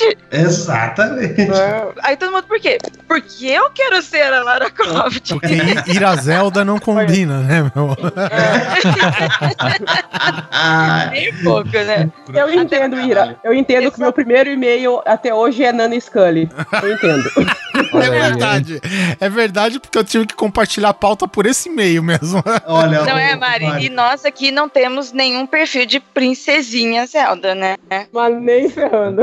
Mas, mas é então, que- a, a princesa Zelda, ela não é uma princesa que nem a do Mario. Vale, vale botar assim que pelo menos no mundo do Zelda, o que eu sempre apreciei. O mundo é Link, que, né? Apesar do o Link ser o personagem principal, É. né? Nós temos todo um, um universo que desde o mito de criação vem de deusas femininas. A maioria dos sábios no jogo normalmente são personagens femininas fortes. A Zelda não é uma princesa ah, que vai ficar esperando ser salva a maioria das vezes. Ela é uma princesa que já se mostrou em batalha, já se mostrou em ação, mesmo em representações mais jovens. E, e é algo que às vezes me, me incomoda um pouco que as pessoas ficam reclamando de não ter uma personagem feminina pra jogar no, no Zelda, quando tem trocentos personagens ah, fortes, né, na história do universo de Zelda. Uma vez, acho que se não me engano, chegaram a criar uma Linkly, que seria dir um Link com uma skin feminino, que eu acho o maior desserviço pra um personagem feminino ele ser só uma skin de um personagem masculino. Eu, eu brinco bastante com, com Zelda e com o Link, né? Eu chamo o Link de Zelda, mas é só pra provocar. Zelda.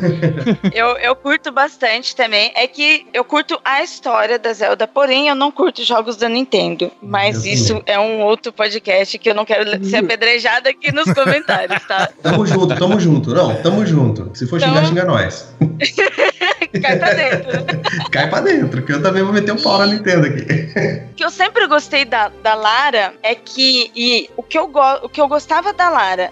E o que hoje eu gosto de passar lá no ponto G, quando eu falo de outras mulheres, é que nós mulheres não precisamos ser encaradas como um sexo frágil que precisa de mídia, precisa de atenção. Não é isso. O caso da Lara Croft, ela não era uma mulher com superpoderes, como jogos de luta, por exemplo, que eram legais, não quero nada a ver com isso. Mas a Lara era o quê? Ela era uma historiadora, arqueóloga, inteligente. Tanto é que, meu, quantas vezes pra você passar um puzzle dela era mó difícil? Sim, Porque os jogos sair de uma sala. Exatamente, os jogos antigos você não tinha gameplay igual a gente tem hoje Tinha em dia. detonado, né? Mas mesmo quando você tinha os detonados, eles não eram bem claros. Você ainda assim tinha que ir lá e jogar pra Uhum. conseguir fazer. E isso é o mais legal da personagem. Ela era uma mulher, entre aspas, comum como protagonista de um jogo foda. Isso pra mim eu acho mais foda nela. Depois de alguns anos, eu conheci a Bayonetta. Cara, quando eu vi essa mulher, isso sim era o girl power, sabe? É, É, ela é o extreme over, overacting porno chanchada dos games. É Devil May Cry puro, é, é só tiro. Tiro e pancadaria. Mas a personagem, a- o estereótipo dela, mesmo ela tendo um estereótipo sexy, mas não é abaixo dos homens, sabe? Não é ali pra oferecer aos homens. Não, ela chega metendo os pés no peito mesmo, sabe? E, e olha o salto pra meter o pé no peito, né, velho? o salto no peito. Olha o calibre do salto pra ela meter o pé no Pois é. peito, né? Ela, ela mete o tapa com o cabelo, meu. Ô Mari, só pra constar, ah, o meu primeiro nick de internet, barra também e-mail, era Fox. e eu faço psicologia. Um dos motivos de eu fazer psicologia foi por causa do Fox também. Que eu queria. Eu olhava a série e falava, mano, eu quero ser isso. É, arquivo X acaba com a vida da pessoa. Acaba, acaba. Eu não seria um psicólogo hoje se não fosse por causa do Fox, porque foi o que mais me impulsionou. Eu falei, mas eu quero ser foda que nem o Fox Mulder. Eu quero fazer aquilo Nós que temos, faz. nós temos bons gostos aqui e com certeza vocês devem ter o mesmo orgulho que eu. Eu tenho orgulho de nunca ter tido um e-mail do H underline gatinha. Não. Porque o meu- meus e-mails nunca foram isso, sabe? Sempre foram personagens, ou a não ser quando é profissional, mas nunca tive um e-mail desse tipo. Meu, meu único erro de e-mail foi ser som2000, arroba bol, e daí o ano 2000 terminou eu percebi que o e-mail ficou desatualizado. Desatualizado pra caralho. At this hour, it's not safe. Why do you think you can just run off on your own? Because I'm carrying a gun. Friday! Miriam, o que, que você tem de exemplo aí? Como eu falei na abertura, tem uma, uma sériezinha que eu gosto muito, que é bem desconhecida, que tem na Netflix, tem as três temporadas, e chama Miss Fisher Murder Mysteries. E é uma, uma série australiana, e ela é a série de 2012, e ela se passa na década de 20. E ela acompanha a Fran Fisher, que ela é uma, que ela gosta de se chamar uma lady detetive, e ela é muito moderna e ela investiga e, soluciona os crimes. E junto com a série é legal porque assim, ela é super independente, principalmente pra época. Tem um episódio que é muito legal que eles fazem alguma alusão, tipo assim, tipo mulher macho que é, é, que na época mulheres não usavam calças, né? E eles fazem uma, uma alusão a isso assim, e de repente ela vem descendo a escada da casa dela de calça. E é muito legal. Ela ajuda a polícia local a investigar esses crimes e, e junto com ela, tipo, ela tem a, uma, a empregada dela, que é a secretária dela, que é uma menina nova e ela é super católica e é super certinha. E a Frine é super descolada, ela tem vários casos, ela decidiu não se casar e ela dirige, pilota, tem armas, luta, fala vários idiomas, então pra época ela era muito à frente do tempo. E é muito legal, porque pra, se você colocar hoje é normal, mas no contexto do- dos anos 20, é, e a série é muito boa. O- os crimes é aquele, aquela série de um crimezinho por, por episódio e é bem levezinha. E o figurino da série é incrível também, é bem legal. Daí uma coisa que a gente não vê sempre, né? Alguém prestando atenção no figurino. Ela trabalha na área, né? Exatamente. Você viu que tu falou que você fez psicologia graças ao Fox Mulder, né? Ela, né, ela percebe figurino graças ao trabalho dela, cara. Exatamente. Não, eu achei legal porque na hora que eu tava falando, eu tava aqui apresentando, e falou, e eu tenho um figurino. Eu, puta, é mesmo, né, cara?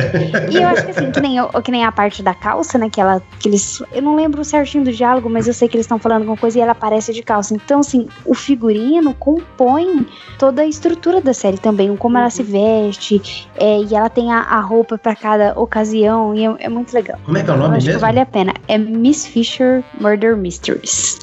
E eu acho que não é necessariamente uma coisa que ninguém repara, mas quando, quando tá bem feito, a gente sabe que a gente gostou daquilo, mas a gente não necessariamente sabe por quê. Ah, sim, sim.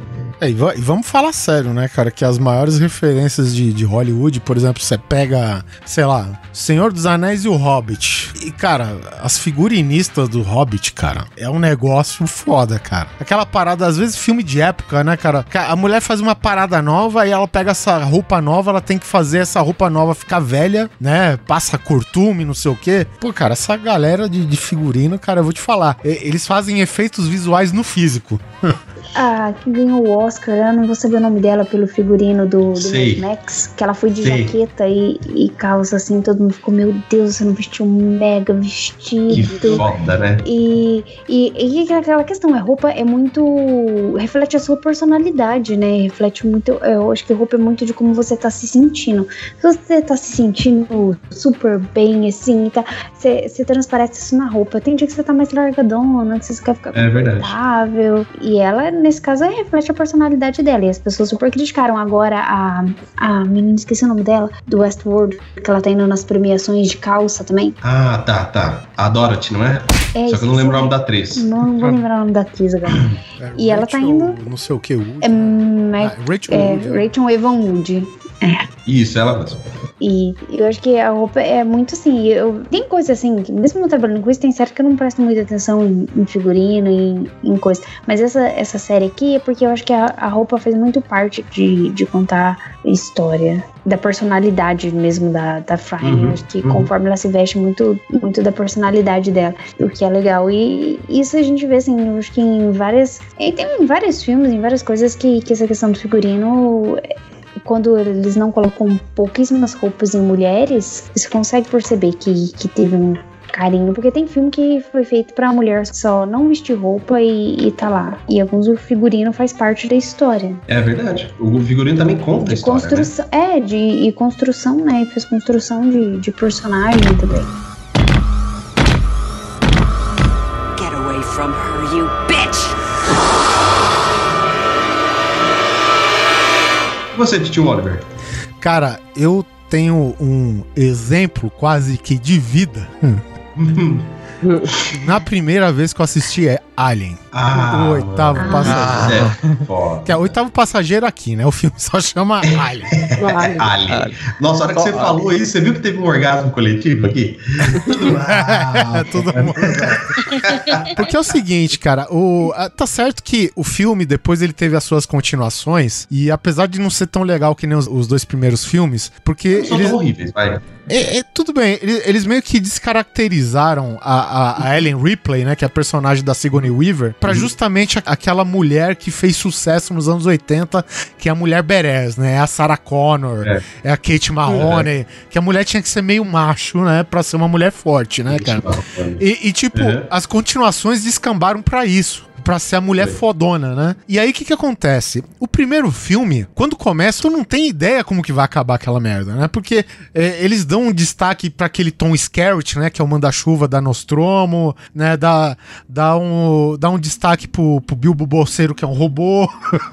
Esqueci o nome do personagem. Mano, é verdade, o cara. Puta que pariu. Nossa, minha cabeça chupou. En- Enfim, cara. E- existe o John Hurt, né? Que é o, o cara gente boa da nave lá, que todo mundo gosta e tal, né, cara? E meio que o filme dá um destaque pra esses três. E o inteligente do roteiro, do, do Ridley. Não sei se é do Ridley Scott, acho que ele só dirigiu, mas enfim. O inteligente do roteiro é que ele põe a Ellen Ripley, cara, de um jeito que no começo ela fica meio de escanteio. E você ainda chega a ficar com raiva dela. Porque o cara gente boa, que é o Kane, né? Que é o papel do, do John Hurt, ele volta com o facehugger na cara. E ela, não, vocês não podem entrar aqui, cara. Tem que ser quarentena, tu não pode entrar aqui e tal, né? E tu fica com ódio da mulher, porra, o cara tá se fodendo aí na tempestade de, de silício, sei lá que porra que tinha naquela merda de planeta. E por muita insistência, e convenhamos, né? Em qualquer padrão de, eh, de, de agente da saúde, tá errado o que eles fizeram. Eles trouxeram um agente biológico desconhecido, né? Pra atmosfera deles lá e tal. Ou seja, a Ripley estava certa, por mais que você não goste, né? E no final das contas, cara, acontece toda a merda que a gente, todo mundo que assistiu o filme sabe que acontece. E a Ripley, cara, manda naquela porra, velho. E não é tipo você querer enfodesar a mulher, sabe? Criar, a, digamos, a, a Sarah Connor, né? É, nesse sentido. Porque é um personagem que vai sendo construído aos poucos até chegar ao clímax do filme, né? E tu vê que a mulher manda bem se virando sozinha. E quando você se liga, cara, essa personagem não era nada no começo do filme, sabe? É verdade. tu realiza isso, cara, e o filme fica muito mais foda pra você, né? Aí vem as continuações, né? O Alien, o Resgate, que é do James Cameron já, né? O Cameron, o que que ele faz? Ele pega as coisas e coloca de um jeito que, é, exagera. Ele faz de um jeito foda, isso é verdade, né? E o que acontece? A Ellen Ripley já tá vacinada. Ela vai no planeta lá, que o, o- acho que é o LV-426, né? Aí você fala, não, vocês não podem colonizar lá. Não, já tem colônia lá. Fudeu, né? Porra, mandaram pra lá. Então eu vou lá ajudar vocês. Porra, já começa aí. O diferencial, né? Então, e tu vê que é uma mulher que. Eu não sei se é na edição especial que mostra isso, ou se é na edição, mas tipo, é, ela fica congelada do primeiro filme pro segundo, né? Em, em estase lá. E ela é descongelada, sei lá, 50, 60 anos depois. A filha dela morreu de velha no planeta Terra, né? Então eu não lembro se esse destaque eles dão é, na edição especial, mas enfim, tem uma personagem que é uma garotinha e ela assume o, o lado de mãe, né, pra essa garotinha, cara. E aos- ao, mesmo tempo que ela assume o lado de mãe pra essa garotinha, ela tá detonando o Alien, velho. Ela veste aquela roupa empilhadeira e enfrenta a rainha de igual pra igual, velho, sabe? Então, É, a roupa empilhadeira. Assim, conceito de construção Foda. de personagem, cara. Às vezes parece que até que não, que alguns detalhes assim passam até despercebido, cara. Mas a Ellen Ripley, cara, pelo menos nos dois primeiros filmes, cara, é uma personagem muito foda, cara. Então fica aqui a minha, a minha referência de personagem feminino da ficção.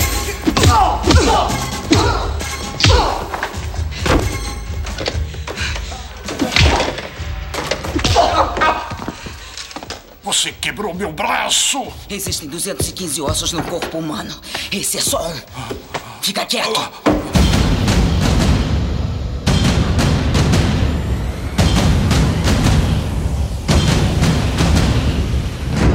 Bom, acho que seguindo o James Cameron, ele, ele tava essa época, né? Que logo ele veio com Terminator, né? Ele tava empolgado Connor. nessa época. O né? cara tava. Tava- Ele tava empolgado. Na verdade, o Terminator 1 é antes do Alien Resgate e Terminator 2, que é. É depois do Terminator Que é 1. quando a gente. É. que é quando a gente tem a, a Sarah Connor Uhum. com a 12, essa representação de mulher forte que a gente teve né, no, entre os anos 80 e 90, né? Aliás, só fazer um parênteses sobre Sarah Connor, apesar de eu já expliquei isso em outros casts, não vou explicar aqui, mas eu gostei muito do último filme do Terminator. E eu gosto muito da atriz que fez a última Sarah Connor também, cara. Então, pra mim, a Sarah Connor continua foda até hoje. Naquele filme ia melhorar consideravelmente se ela falasse Dracarys. Nossa senhora, eu vou arrepiar inteiro. Fica também já aí o link, né, pra Game of Thrones aí. Eu gosto pra caramba dela lá no Game of Thrones também. Sim. E aliás, a mulher, também, a mulher né? mais forte do- dos. Aliás, as mulheres mais fodas ultimamente estão no Game of Thrones e Star Wars, na minha opinião. Os personagens mais fortes de Game of Thrones são os personagens femininos São do os anão. femininos. Não interessa se ela, né, se ela tá do lado do bem ou do mal, né, velho? Porque a, a Ela- Cersei também, cara. Puta que pariu. A Tu, tu pode foda. odiar a mulher, é verdade, mas que personagem foda também, né, cara? E tem também aquela grandona, que eu esqueci o nome dela, como é que A, chama? Bri a Brienne. Brienne. Brienne, cara, é louco, velho. E eu acho que desde o do elenco infantil também, a, quando começou Sim. a área, que era A criança, a Uhum. San- a eu acho que a evolução de personagem da Sansa, de ser sonsa, pra, pra Sansa.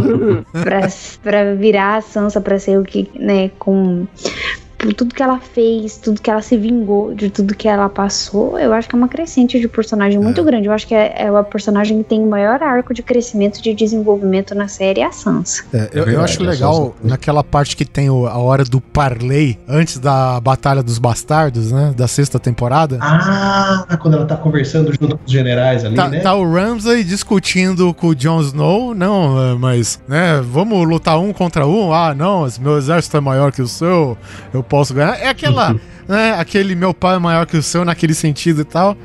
E na hora que ele vai se voltar pra falar um A pra Sansa, ela só fala, você vai morrer amanhã. Now, if you want to save You're going to die tomorrow, Lord Bolton. Sleep well. Final da história, Nossa. virou o cavalinho, foi embora, mano. É caralho, Puta, rapaz. que foda. foda. Eu te amo. Eu sei. Mãos pra cima. Levantem-se. Eu quero trazer então mais algumas mulheres, coisa rápida também falando de ficção. Sobe a música, por favor.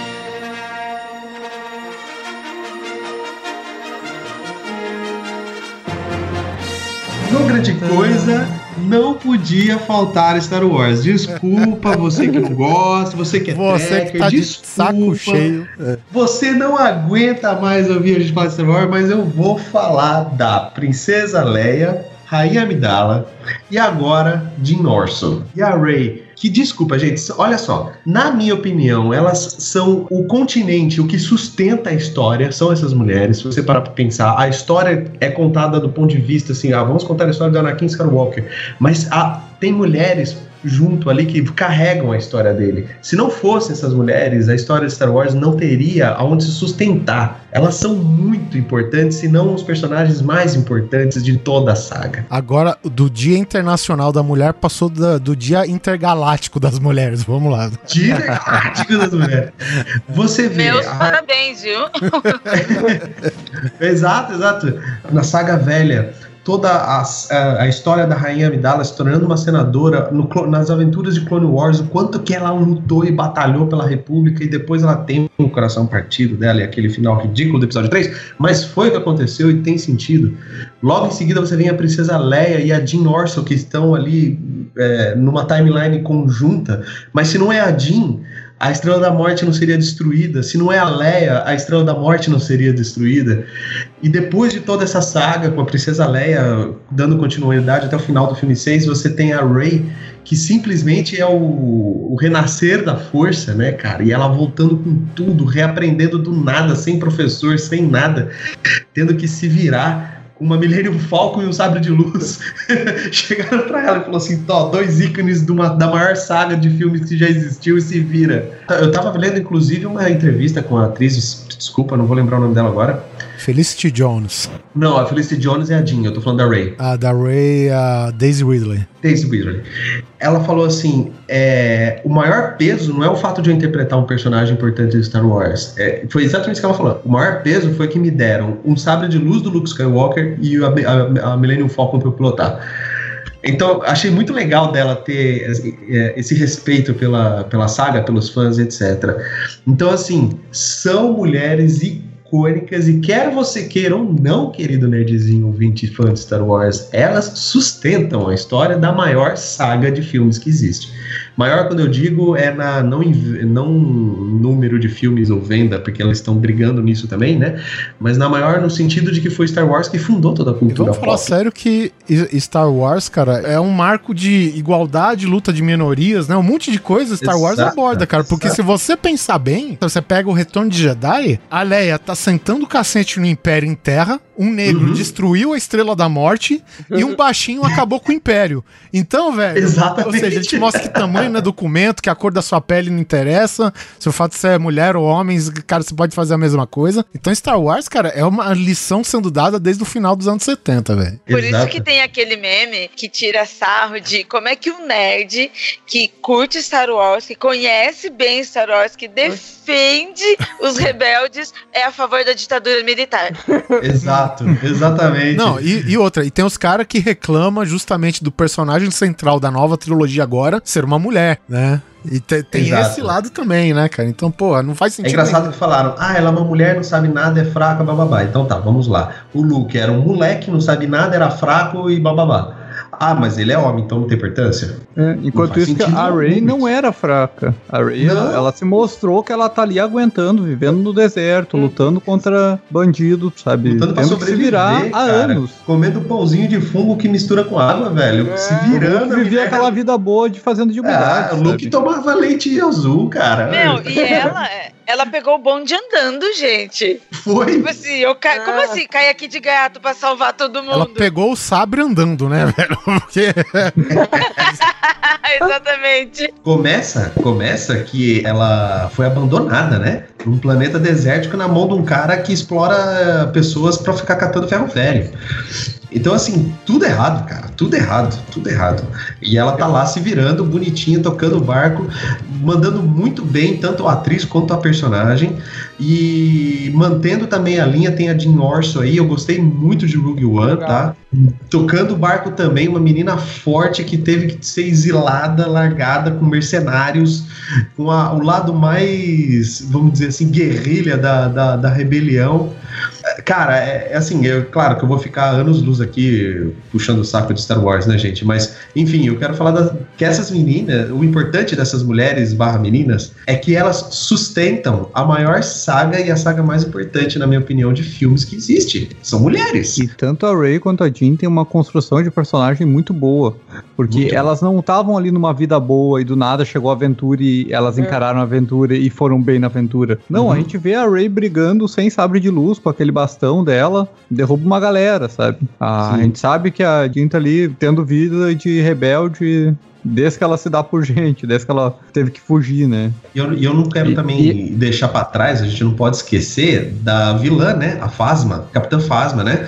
Que tudo bem que no primeiro filme ela não teve destaque em praticamente nenhum, ela tem duas falas, mas aguardem o próximo filme que eu tô botando muita fé em, ela vai ter muito destaque, ela vai mostrar pra que veio, vai ser uma excelente vilã que, curiosidade, né, Pra quem não sabe, é a atriz que interpreta a Brienne do, do que a gente acabou de falar aqui do Game of Thrones, é quem faz a Fasma. Dois metros de mulherão. É, exatamente, tem dois quilômetros de mulher ali, cara. Eu tenho certeza que esse personagem vai ser foda. Ô Neto, mas já que você falou, você deu aquela cutucada em Star Trek, eu vou ser obrigada a. Tem a capitã de Star Trek, é verdade. Não, antes da capitã. Não, primeiro que ela É. não é capitã, ela é vice-almirante já, tá? Toma essa na cara de que é de ignorante porque não conhece. Não, segundo, primeiro vamos começar com a Uhura, Sim. que além de mulher é negra e é fodona. Ela é tenente, né? É Tenente Uhura. Não sei se você sabe, na verdade, a ideia era que o Spock fosse uma mulher, mas ele a, a emissora falou: não, como assim? Uma mulher é demais, racional. É, uma mulher racional? Como assim? Não tem sentido. É uma mulher. É, tudo bem que ele é meio humano, mas não tão humano assim. Aí não deu certo, né? Ah, Mas aí a, a Uhura foi um personagem que eh, se destacou, eh, inspirou muitas meninas, meninas negras, né? E depois de 30 anos que dessa ideia de ter uma mulher na ponte, o Star Trek Voyager tem a, a- na época era a capitã Janeway, que depois se tornou vice-almirante. E ela é uma, eu vou falar o seguinte, ela é a capitã mais foda que tem de Star Trek. Porque Uhum. todo mundo tá de boaça na federação, entendeu? Você tá É, lá com a Enterprise, e você tá lá, lá no Deep Space Nine, tem a federação pra te segurar. Ela tá no outro quadrante da galáxia, nego. Não tem ninguém lá, não. É só porrada. Então, assim, Caramba. é a série de Star Trek, assim, que eu mais curto. Agora chegou no Netflix, eu tô revendo. Pra mim, assim, tem a série clássica, Voyager, Deep Space Nine e Nova Geração eu não curto muito, não. Mas, cara, é uma série muito foda. Quem puder assistir, assiste. Tem umas coisas meio datadas, efeitos especiais. A série é Ah, de é. 95, né? Sim. Mas, cara, é uma série muito foda.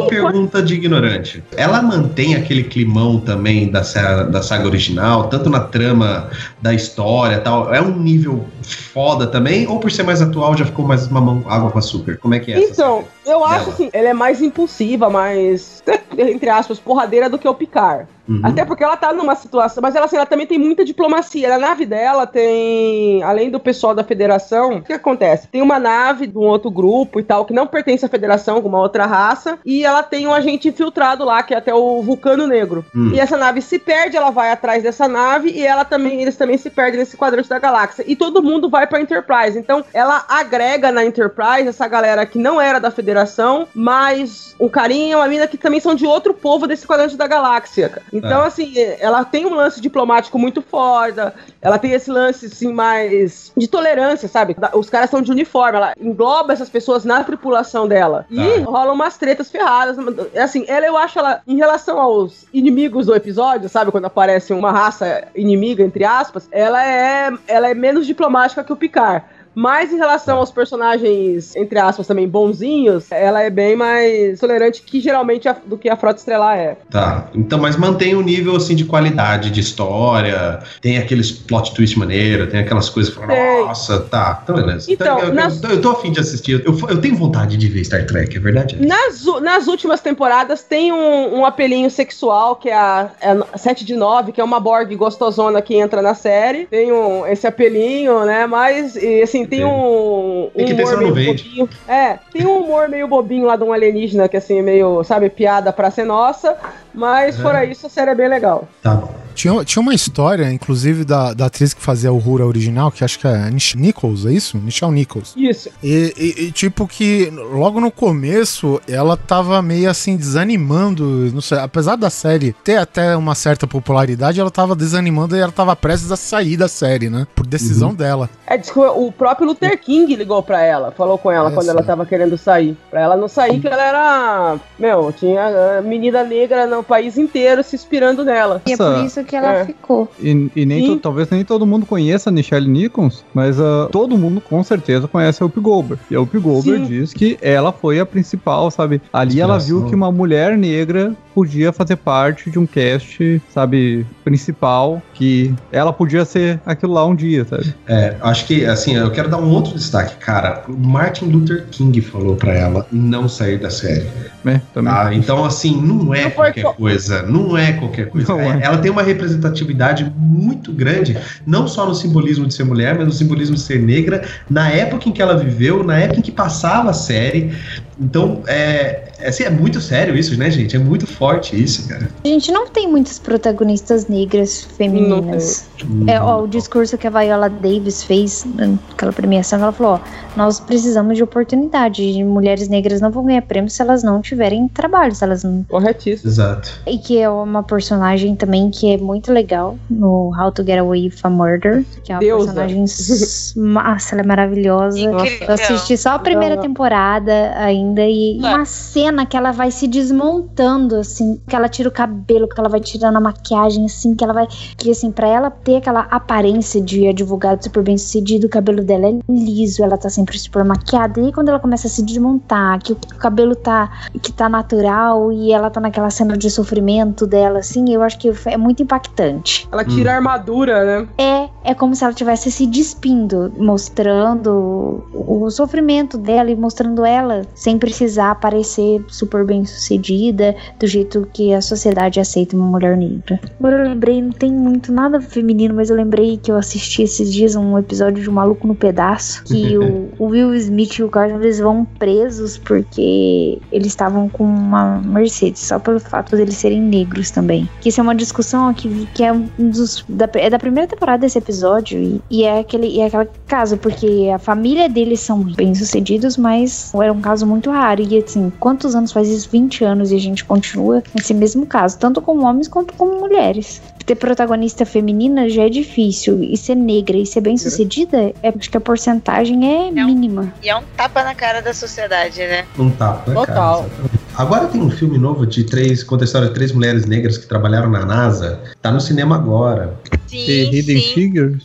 É, Pera é das Três Estrelas. Isso, exatamente. Eu tô. Eu vi falar muito bem da crítica, viu, gente? Então, vou ficar a dica aí. Provavelmente deve ser. Eu não conheço a história, mas provavelmente deve contar a história de três mulheres sensacionais que devem ter passado por muita É, coisa. E o é Estrelas bom. além do seu tempo. É Isso mesmo. tempo. Então assistam porque a crítica já tá elogiando bastante também, além disso. Eu ainda não vi, mas verei. Minha filha, minha quarta filha viu, falou que é muito bom.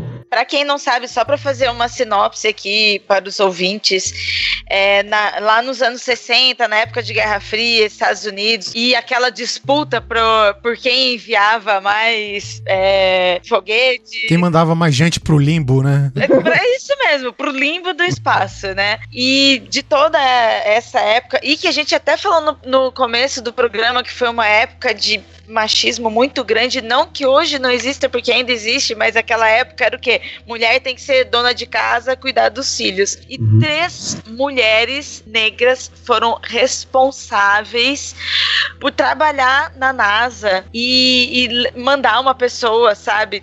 É, pro espaço naquela época e foi muito foda. É, então são três cientistas, três mulheres, três mulheres e negras cientistas. E o filme também destaca não só o machismo, mas o racismo. Por exemplo, o banheiro de mulheres ficava a dois Ah. quilômetros dela. Verdade. Tanto que tem uma cena no trailer, sim, eu vi o trailer, que o, o, o diretor, alguma coisa assim, tá estourando a porta, uma placa que falava apenas para mulheres brancas, uma coisa assim.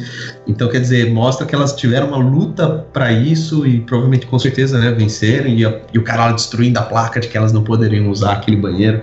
Achei bem legal isso. Eu acho que vai ser um filme que vale bastante a pena pra ver. hein? A plaquinha foi pro espaço também. é, é isso. Ah, deixa eu só falar um pouquinho de Doctor Who, eu sei que o Neto também gosta, né? Sim. Agora que o Capaldi anunciou, né, que ele não vai ser, só vai ter essa temporada, tá se especulando muito ah, do doutor, na verdade, ser uma doutora, assim, tem várias coisinhas Ser plantadas. É, o próprio mestre, né, ele regenerou numa mulher, tem um outro episódio que um cara regenera numa mulher. Então, assim, foi plantado isso tudo. Vamos, vamos lembrar de uma coisa. Primeiro, nós estamos passando aqui por um processo bem legal de um, do, próprio, do próximo Doctor, depois de 13 Doctors, 13 Doctors e 4 décadas, vai ser uma mulher. Provável, não é nada certo, tá, gente? Tá, Vou te falar, né? se for a Tilda Swinton, que nem tá ventilando, Ah, é lógico. Puta que o pariu. Eu acho que até me arrisco a assistir Doctor Who agora, hein? Torce pra ser a Tilda Swinton. Dois, eu não assisto, mas se for a tio da puta que pariu, meu. Quem que é ela, gente? Ela, Me- ela me- é anciã do Doutor Estranho. do Doutor Estranho. Porra, pra caralho, velho. Ia, ia ser foda, hein? Ia ser foda.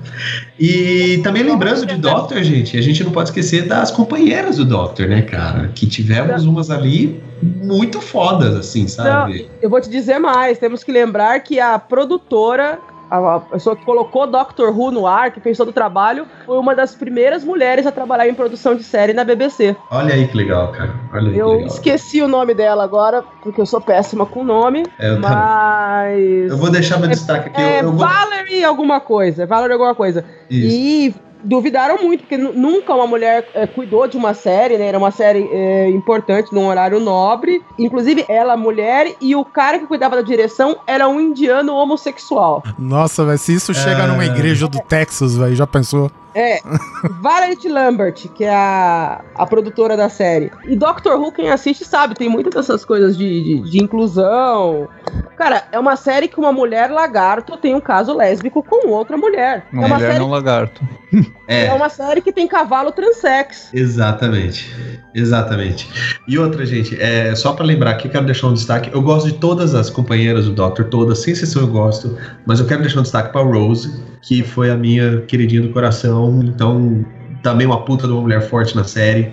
É isso, era só o que eu queria dizer. Apesar, né, de eu gostar de todas as companions mulheres, mas o companion que eu mais gosto é o vô da dona, cara. O vô da É. dona O é Ronaldinho, tudo. Ele é muito foda mesmo. Wilbert. Willard, obrigado. Dr. Who tá sempre no nosso coração aqui. O, pessoal, o Oliver e o Guizão não gostam, então eu fico muito engessado, mas obrigado. Obrigado, Mariana. Não, ó, Sim, além disso, as companions normalmente elas têm o papel de manter né, o, o público com alguém que o público conhece.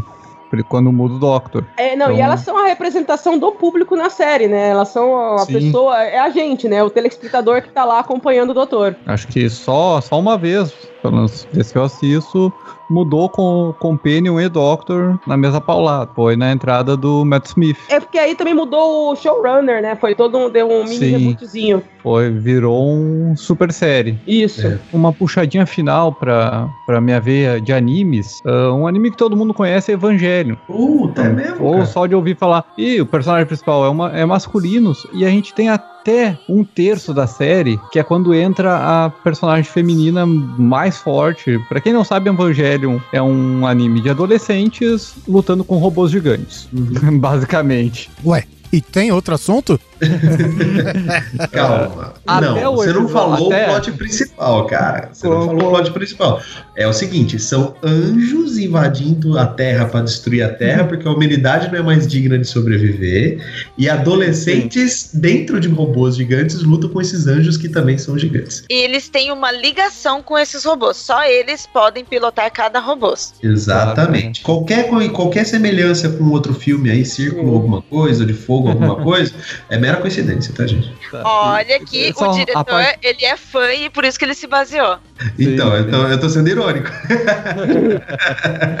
eu não É. assisto anime, gente, mas é- é, o Evangelho é um dos pouquíssimos, dos três que eu assisti e eu recomendo, é muito foda. A parte que eu tô tentando chegar é que quando a Asuka chega, até a chegada da Asuka, a gente tem um anime que ele tá pesado, ele tá ah, muito denso. Tu, tu mal repara que aquilo ali é pra ser um anime com adolescentes. Quando a Asuka chega, ele é o Ranger Vermelho. Não, ela, ela tem uma personalidade radiante, ela é uma ruiva no Japão, sabe? Algo que vai chamar atenção. Todo mundo tem aquele clima deprimido, então ela vai chegar dando um clima completamente diferente pra série. E esse é um, sabe, um papel que tu não, não, não teria como fazer de outra maneira. Porque eles estavam num ponto, assim, que se tu pegasse a história, poderia ser o inimigo da semana, continuar daquela maneira e não ia mudar nada, sabe? Não ia ter um diferencial realmente a série. Então eles, eles inserem esse personagem feminino muito forte que, que vai contrastar com o Shinji, que é um personagem que ele tá ali vivendo, ele tá ali aceitando o que foi imposto pra ele e com a chegada dela que ele tem ah, não só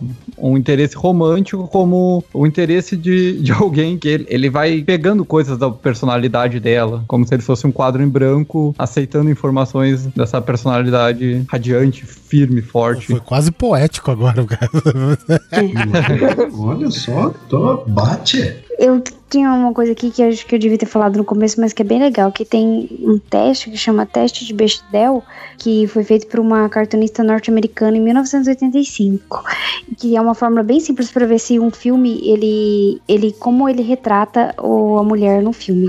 Tem que ter, ó, no mínimo duas personagens femininas Isso. que conversam e sobre algo que não seja um homem. E é impressionante o número de filmes que não passam nesse teste. É verdade. É, é muito simples, tem que ter duas mulheres que, conv- que tenham, estabeleçam um diálogo que não seja sobre um homem. Ó, por exemplo, Vingadores e Círculo de Fogo não passam nesse teste. Não passa. Star Wars não passa nos testes.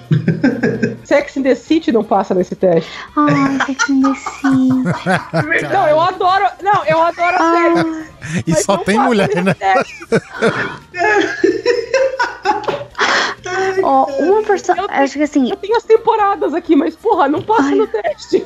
é, como mulher, como você é criada pra ser princesa, pra ser certinha, e a gente tem muita influência de princesa da Disney. E agora, um dos últimos filmes, que foi Frozen, tem uma personagem feminina que é forte, que se vira, que não precisa de um príncipe encantado pra salvar ela. Acho que é uma, uma mini revoluçãozinha, assim, de anos de filme onde Da você Disney, tinha né? que Você ser diz, né? perfeitinho. É, Então, porque- isso, eu não, não sei se você chegou a ver, tivemos também agora o Moana. É, o eu não Moana, vi o ele- Moana Ah, eu não vi. Então, o Moana ele chega, tu pensa que ele vai ser, ela vai precisar da ajuda. Então, não, não quero dar, digamos, a ideia da aventura dela se descobrindo e descobrindo o que que ela pode fazer sem a ajuda do Maui.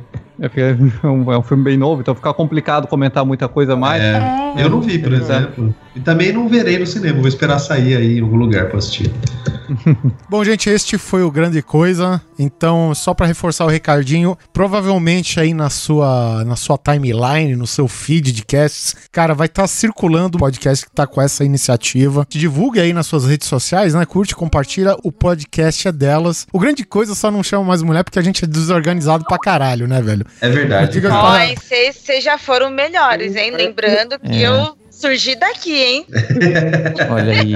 A Ira tá aqui pra provar, cara, que é o seguinte: chega à meia-noite da sexta-feira, chega um, um recadinho por qualquer lugar aí, aí, pode gravar? Sabe? É. mais ou menos assim a nossa organização, sabe? Então. Tá livre? Foi assim que eu entrei aqui. Eu toda sexta.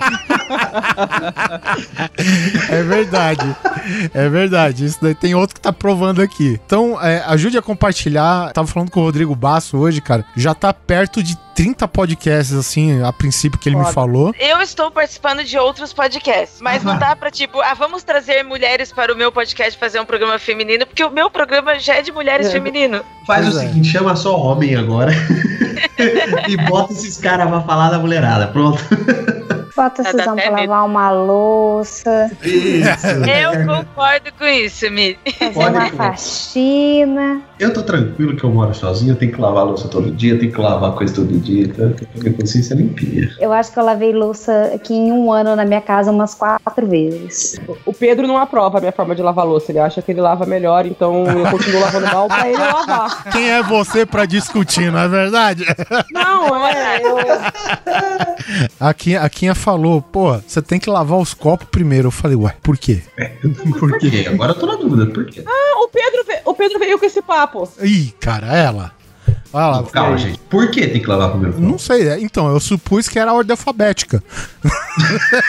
Não, não, não. Ele explicou é a ordem de gordura. Porque é o, copo é o que tá- o copo é o que tá menos engordurado. Talher, panela, tá mais engordurado. Então, se você começa com o copo, é mais fácil de limpar. Vocês já viram o copo que sai da máquina de lavar louça, assim? Parece cristal. Porque não tem gordura. E, e o, o copo que você pode morrer de lavar na mão o copo que ele não fica assim, sem gordura. Mas a ordem pra ficar me- menos pior é lavar o copo primeiro. Legal, obrigado. E se fosse por ordem alfabética, como o Oliver faz, eu também tô fazendo errado, porque eu não começo pelo copo, não. Teria que ser pela col pelas colheres. Todo mundo bebendo água com gordura aqui. então é Então, reforçando, gente, é, divulgue aí nas suas redes sociais. Curte, compartilha o trabalho de todo mundo referente a esse assunto. Eu acho que é um assunto que tem que ser, né, bem divulgado. Pra parar com palhaçada, né, gente? A gente já tá em 2017, velho. Porra, tá, né, tá na hora da gente crescer um pouco mais como sociedade, né? Pra encerrar, Ira, você sabe o que você tem que fazer. Você tá pisando agora aqui pela primeira vez, adivinha o que você vai ter que fazer? Sim, qualquer uma. Nossa, nossa, eu fiquei pensando aqui, gente, é pra eu puxar uma arma, é pra eu ir lavar louça e começar a lavar pelos copos. Peça uma música Na pra verdade é assim, Oliver, na verdade é assim, Ira, que é aniversariante do dia, escolhe uma música. Só faz 10 anos que ela escuta isso. Deixa eu ver. Nossa, eu, eu esqueci disso, nem pensei nisso.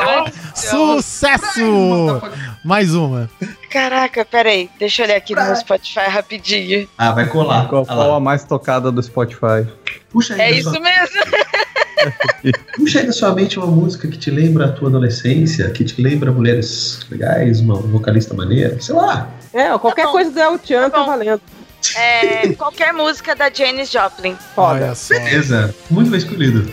Muito bem. E já que a Miriam falou de Mercedes no Fresh Prince of Bel Air, vamos tocar Mercedes-Benz. Aí, ó. Perfeito. Perfeito. É isso aí, galera. Então, curte, compartilha. Hashtag podcast é delas. Até a próxima quinzena.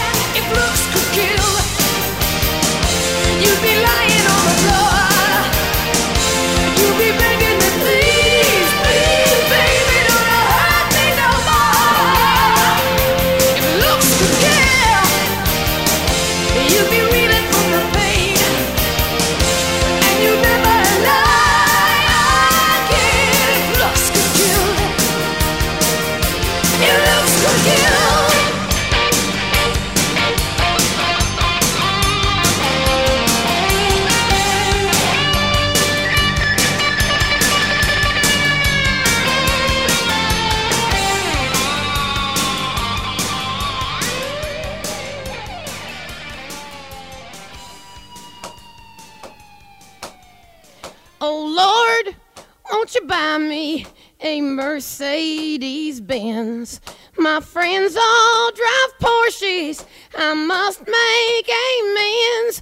Worked hard all my lifetime, no help from my friends. So, oh Lord, won't you buy me a Mercedes Benz? Oh Lord, won't you buy me a color TV? Dialing for dollars is trying to find me. I wait for delivery each day until three. So, oh Lord, won't you buy me a color TV? Oh Lord, won't you buy me a night on the town? I'm counting on you, Lord. Please don't let me down. Prove that you love me and buy the next round. Oh Lord, won't you buy me a night on the town. Everybody, oh Lord, won't you buy me a Mercedes Benz? My friends all drive Porsches. I must make amends. Worked hard all my lifetime, no help from my friends. So, oh Lord, won't you buy me a Mercedes Benz?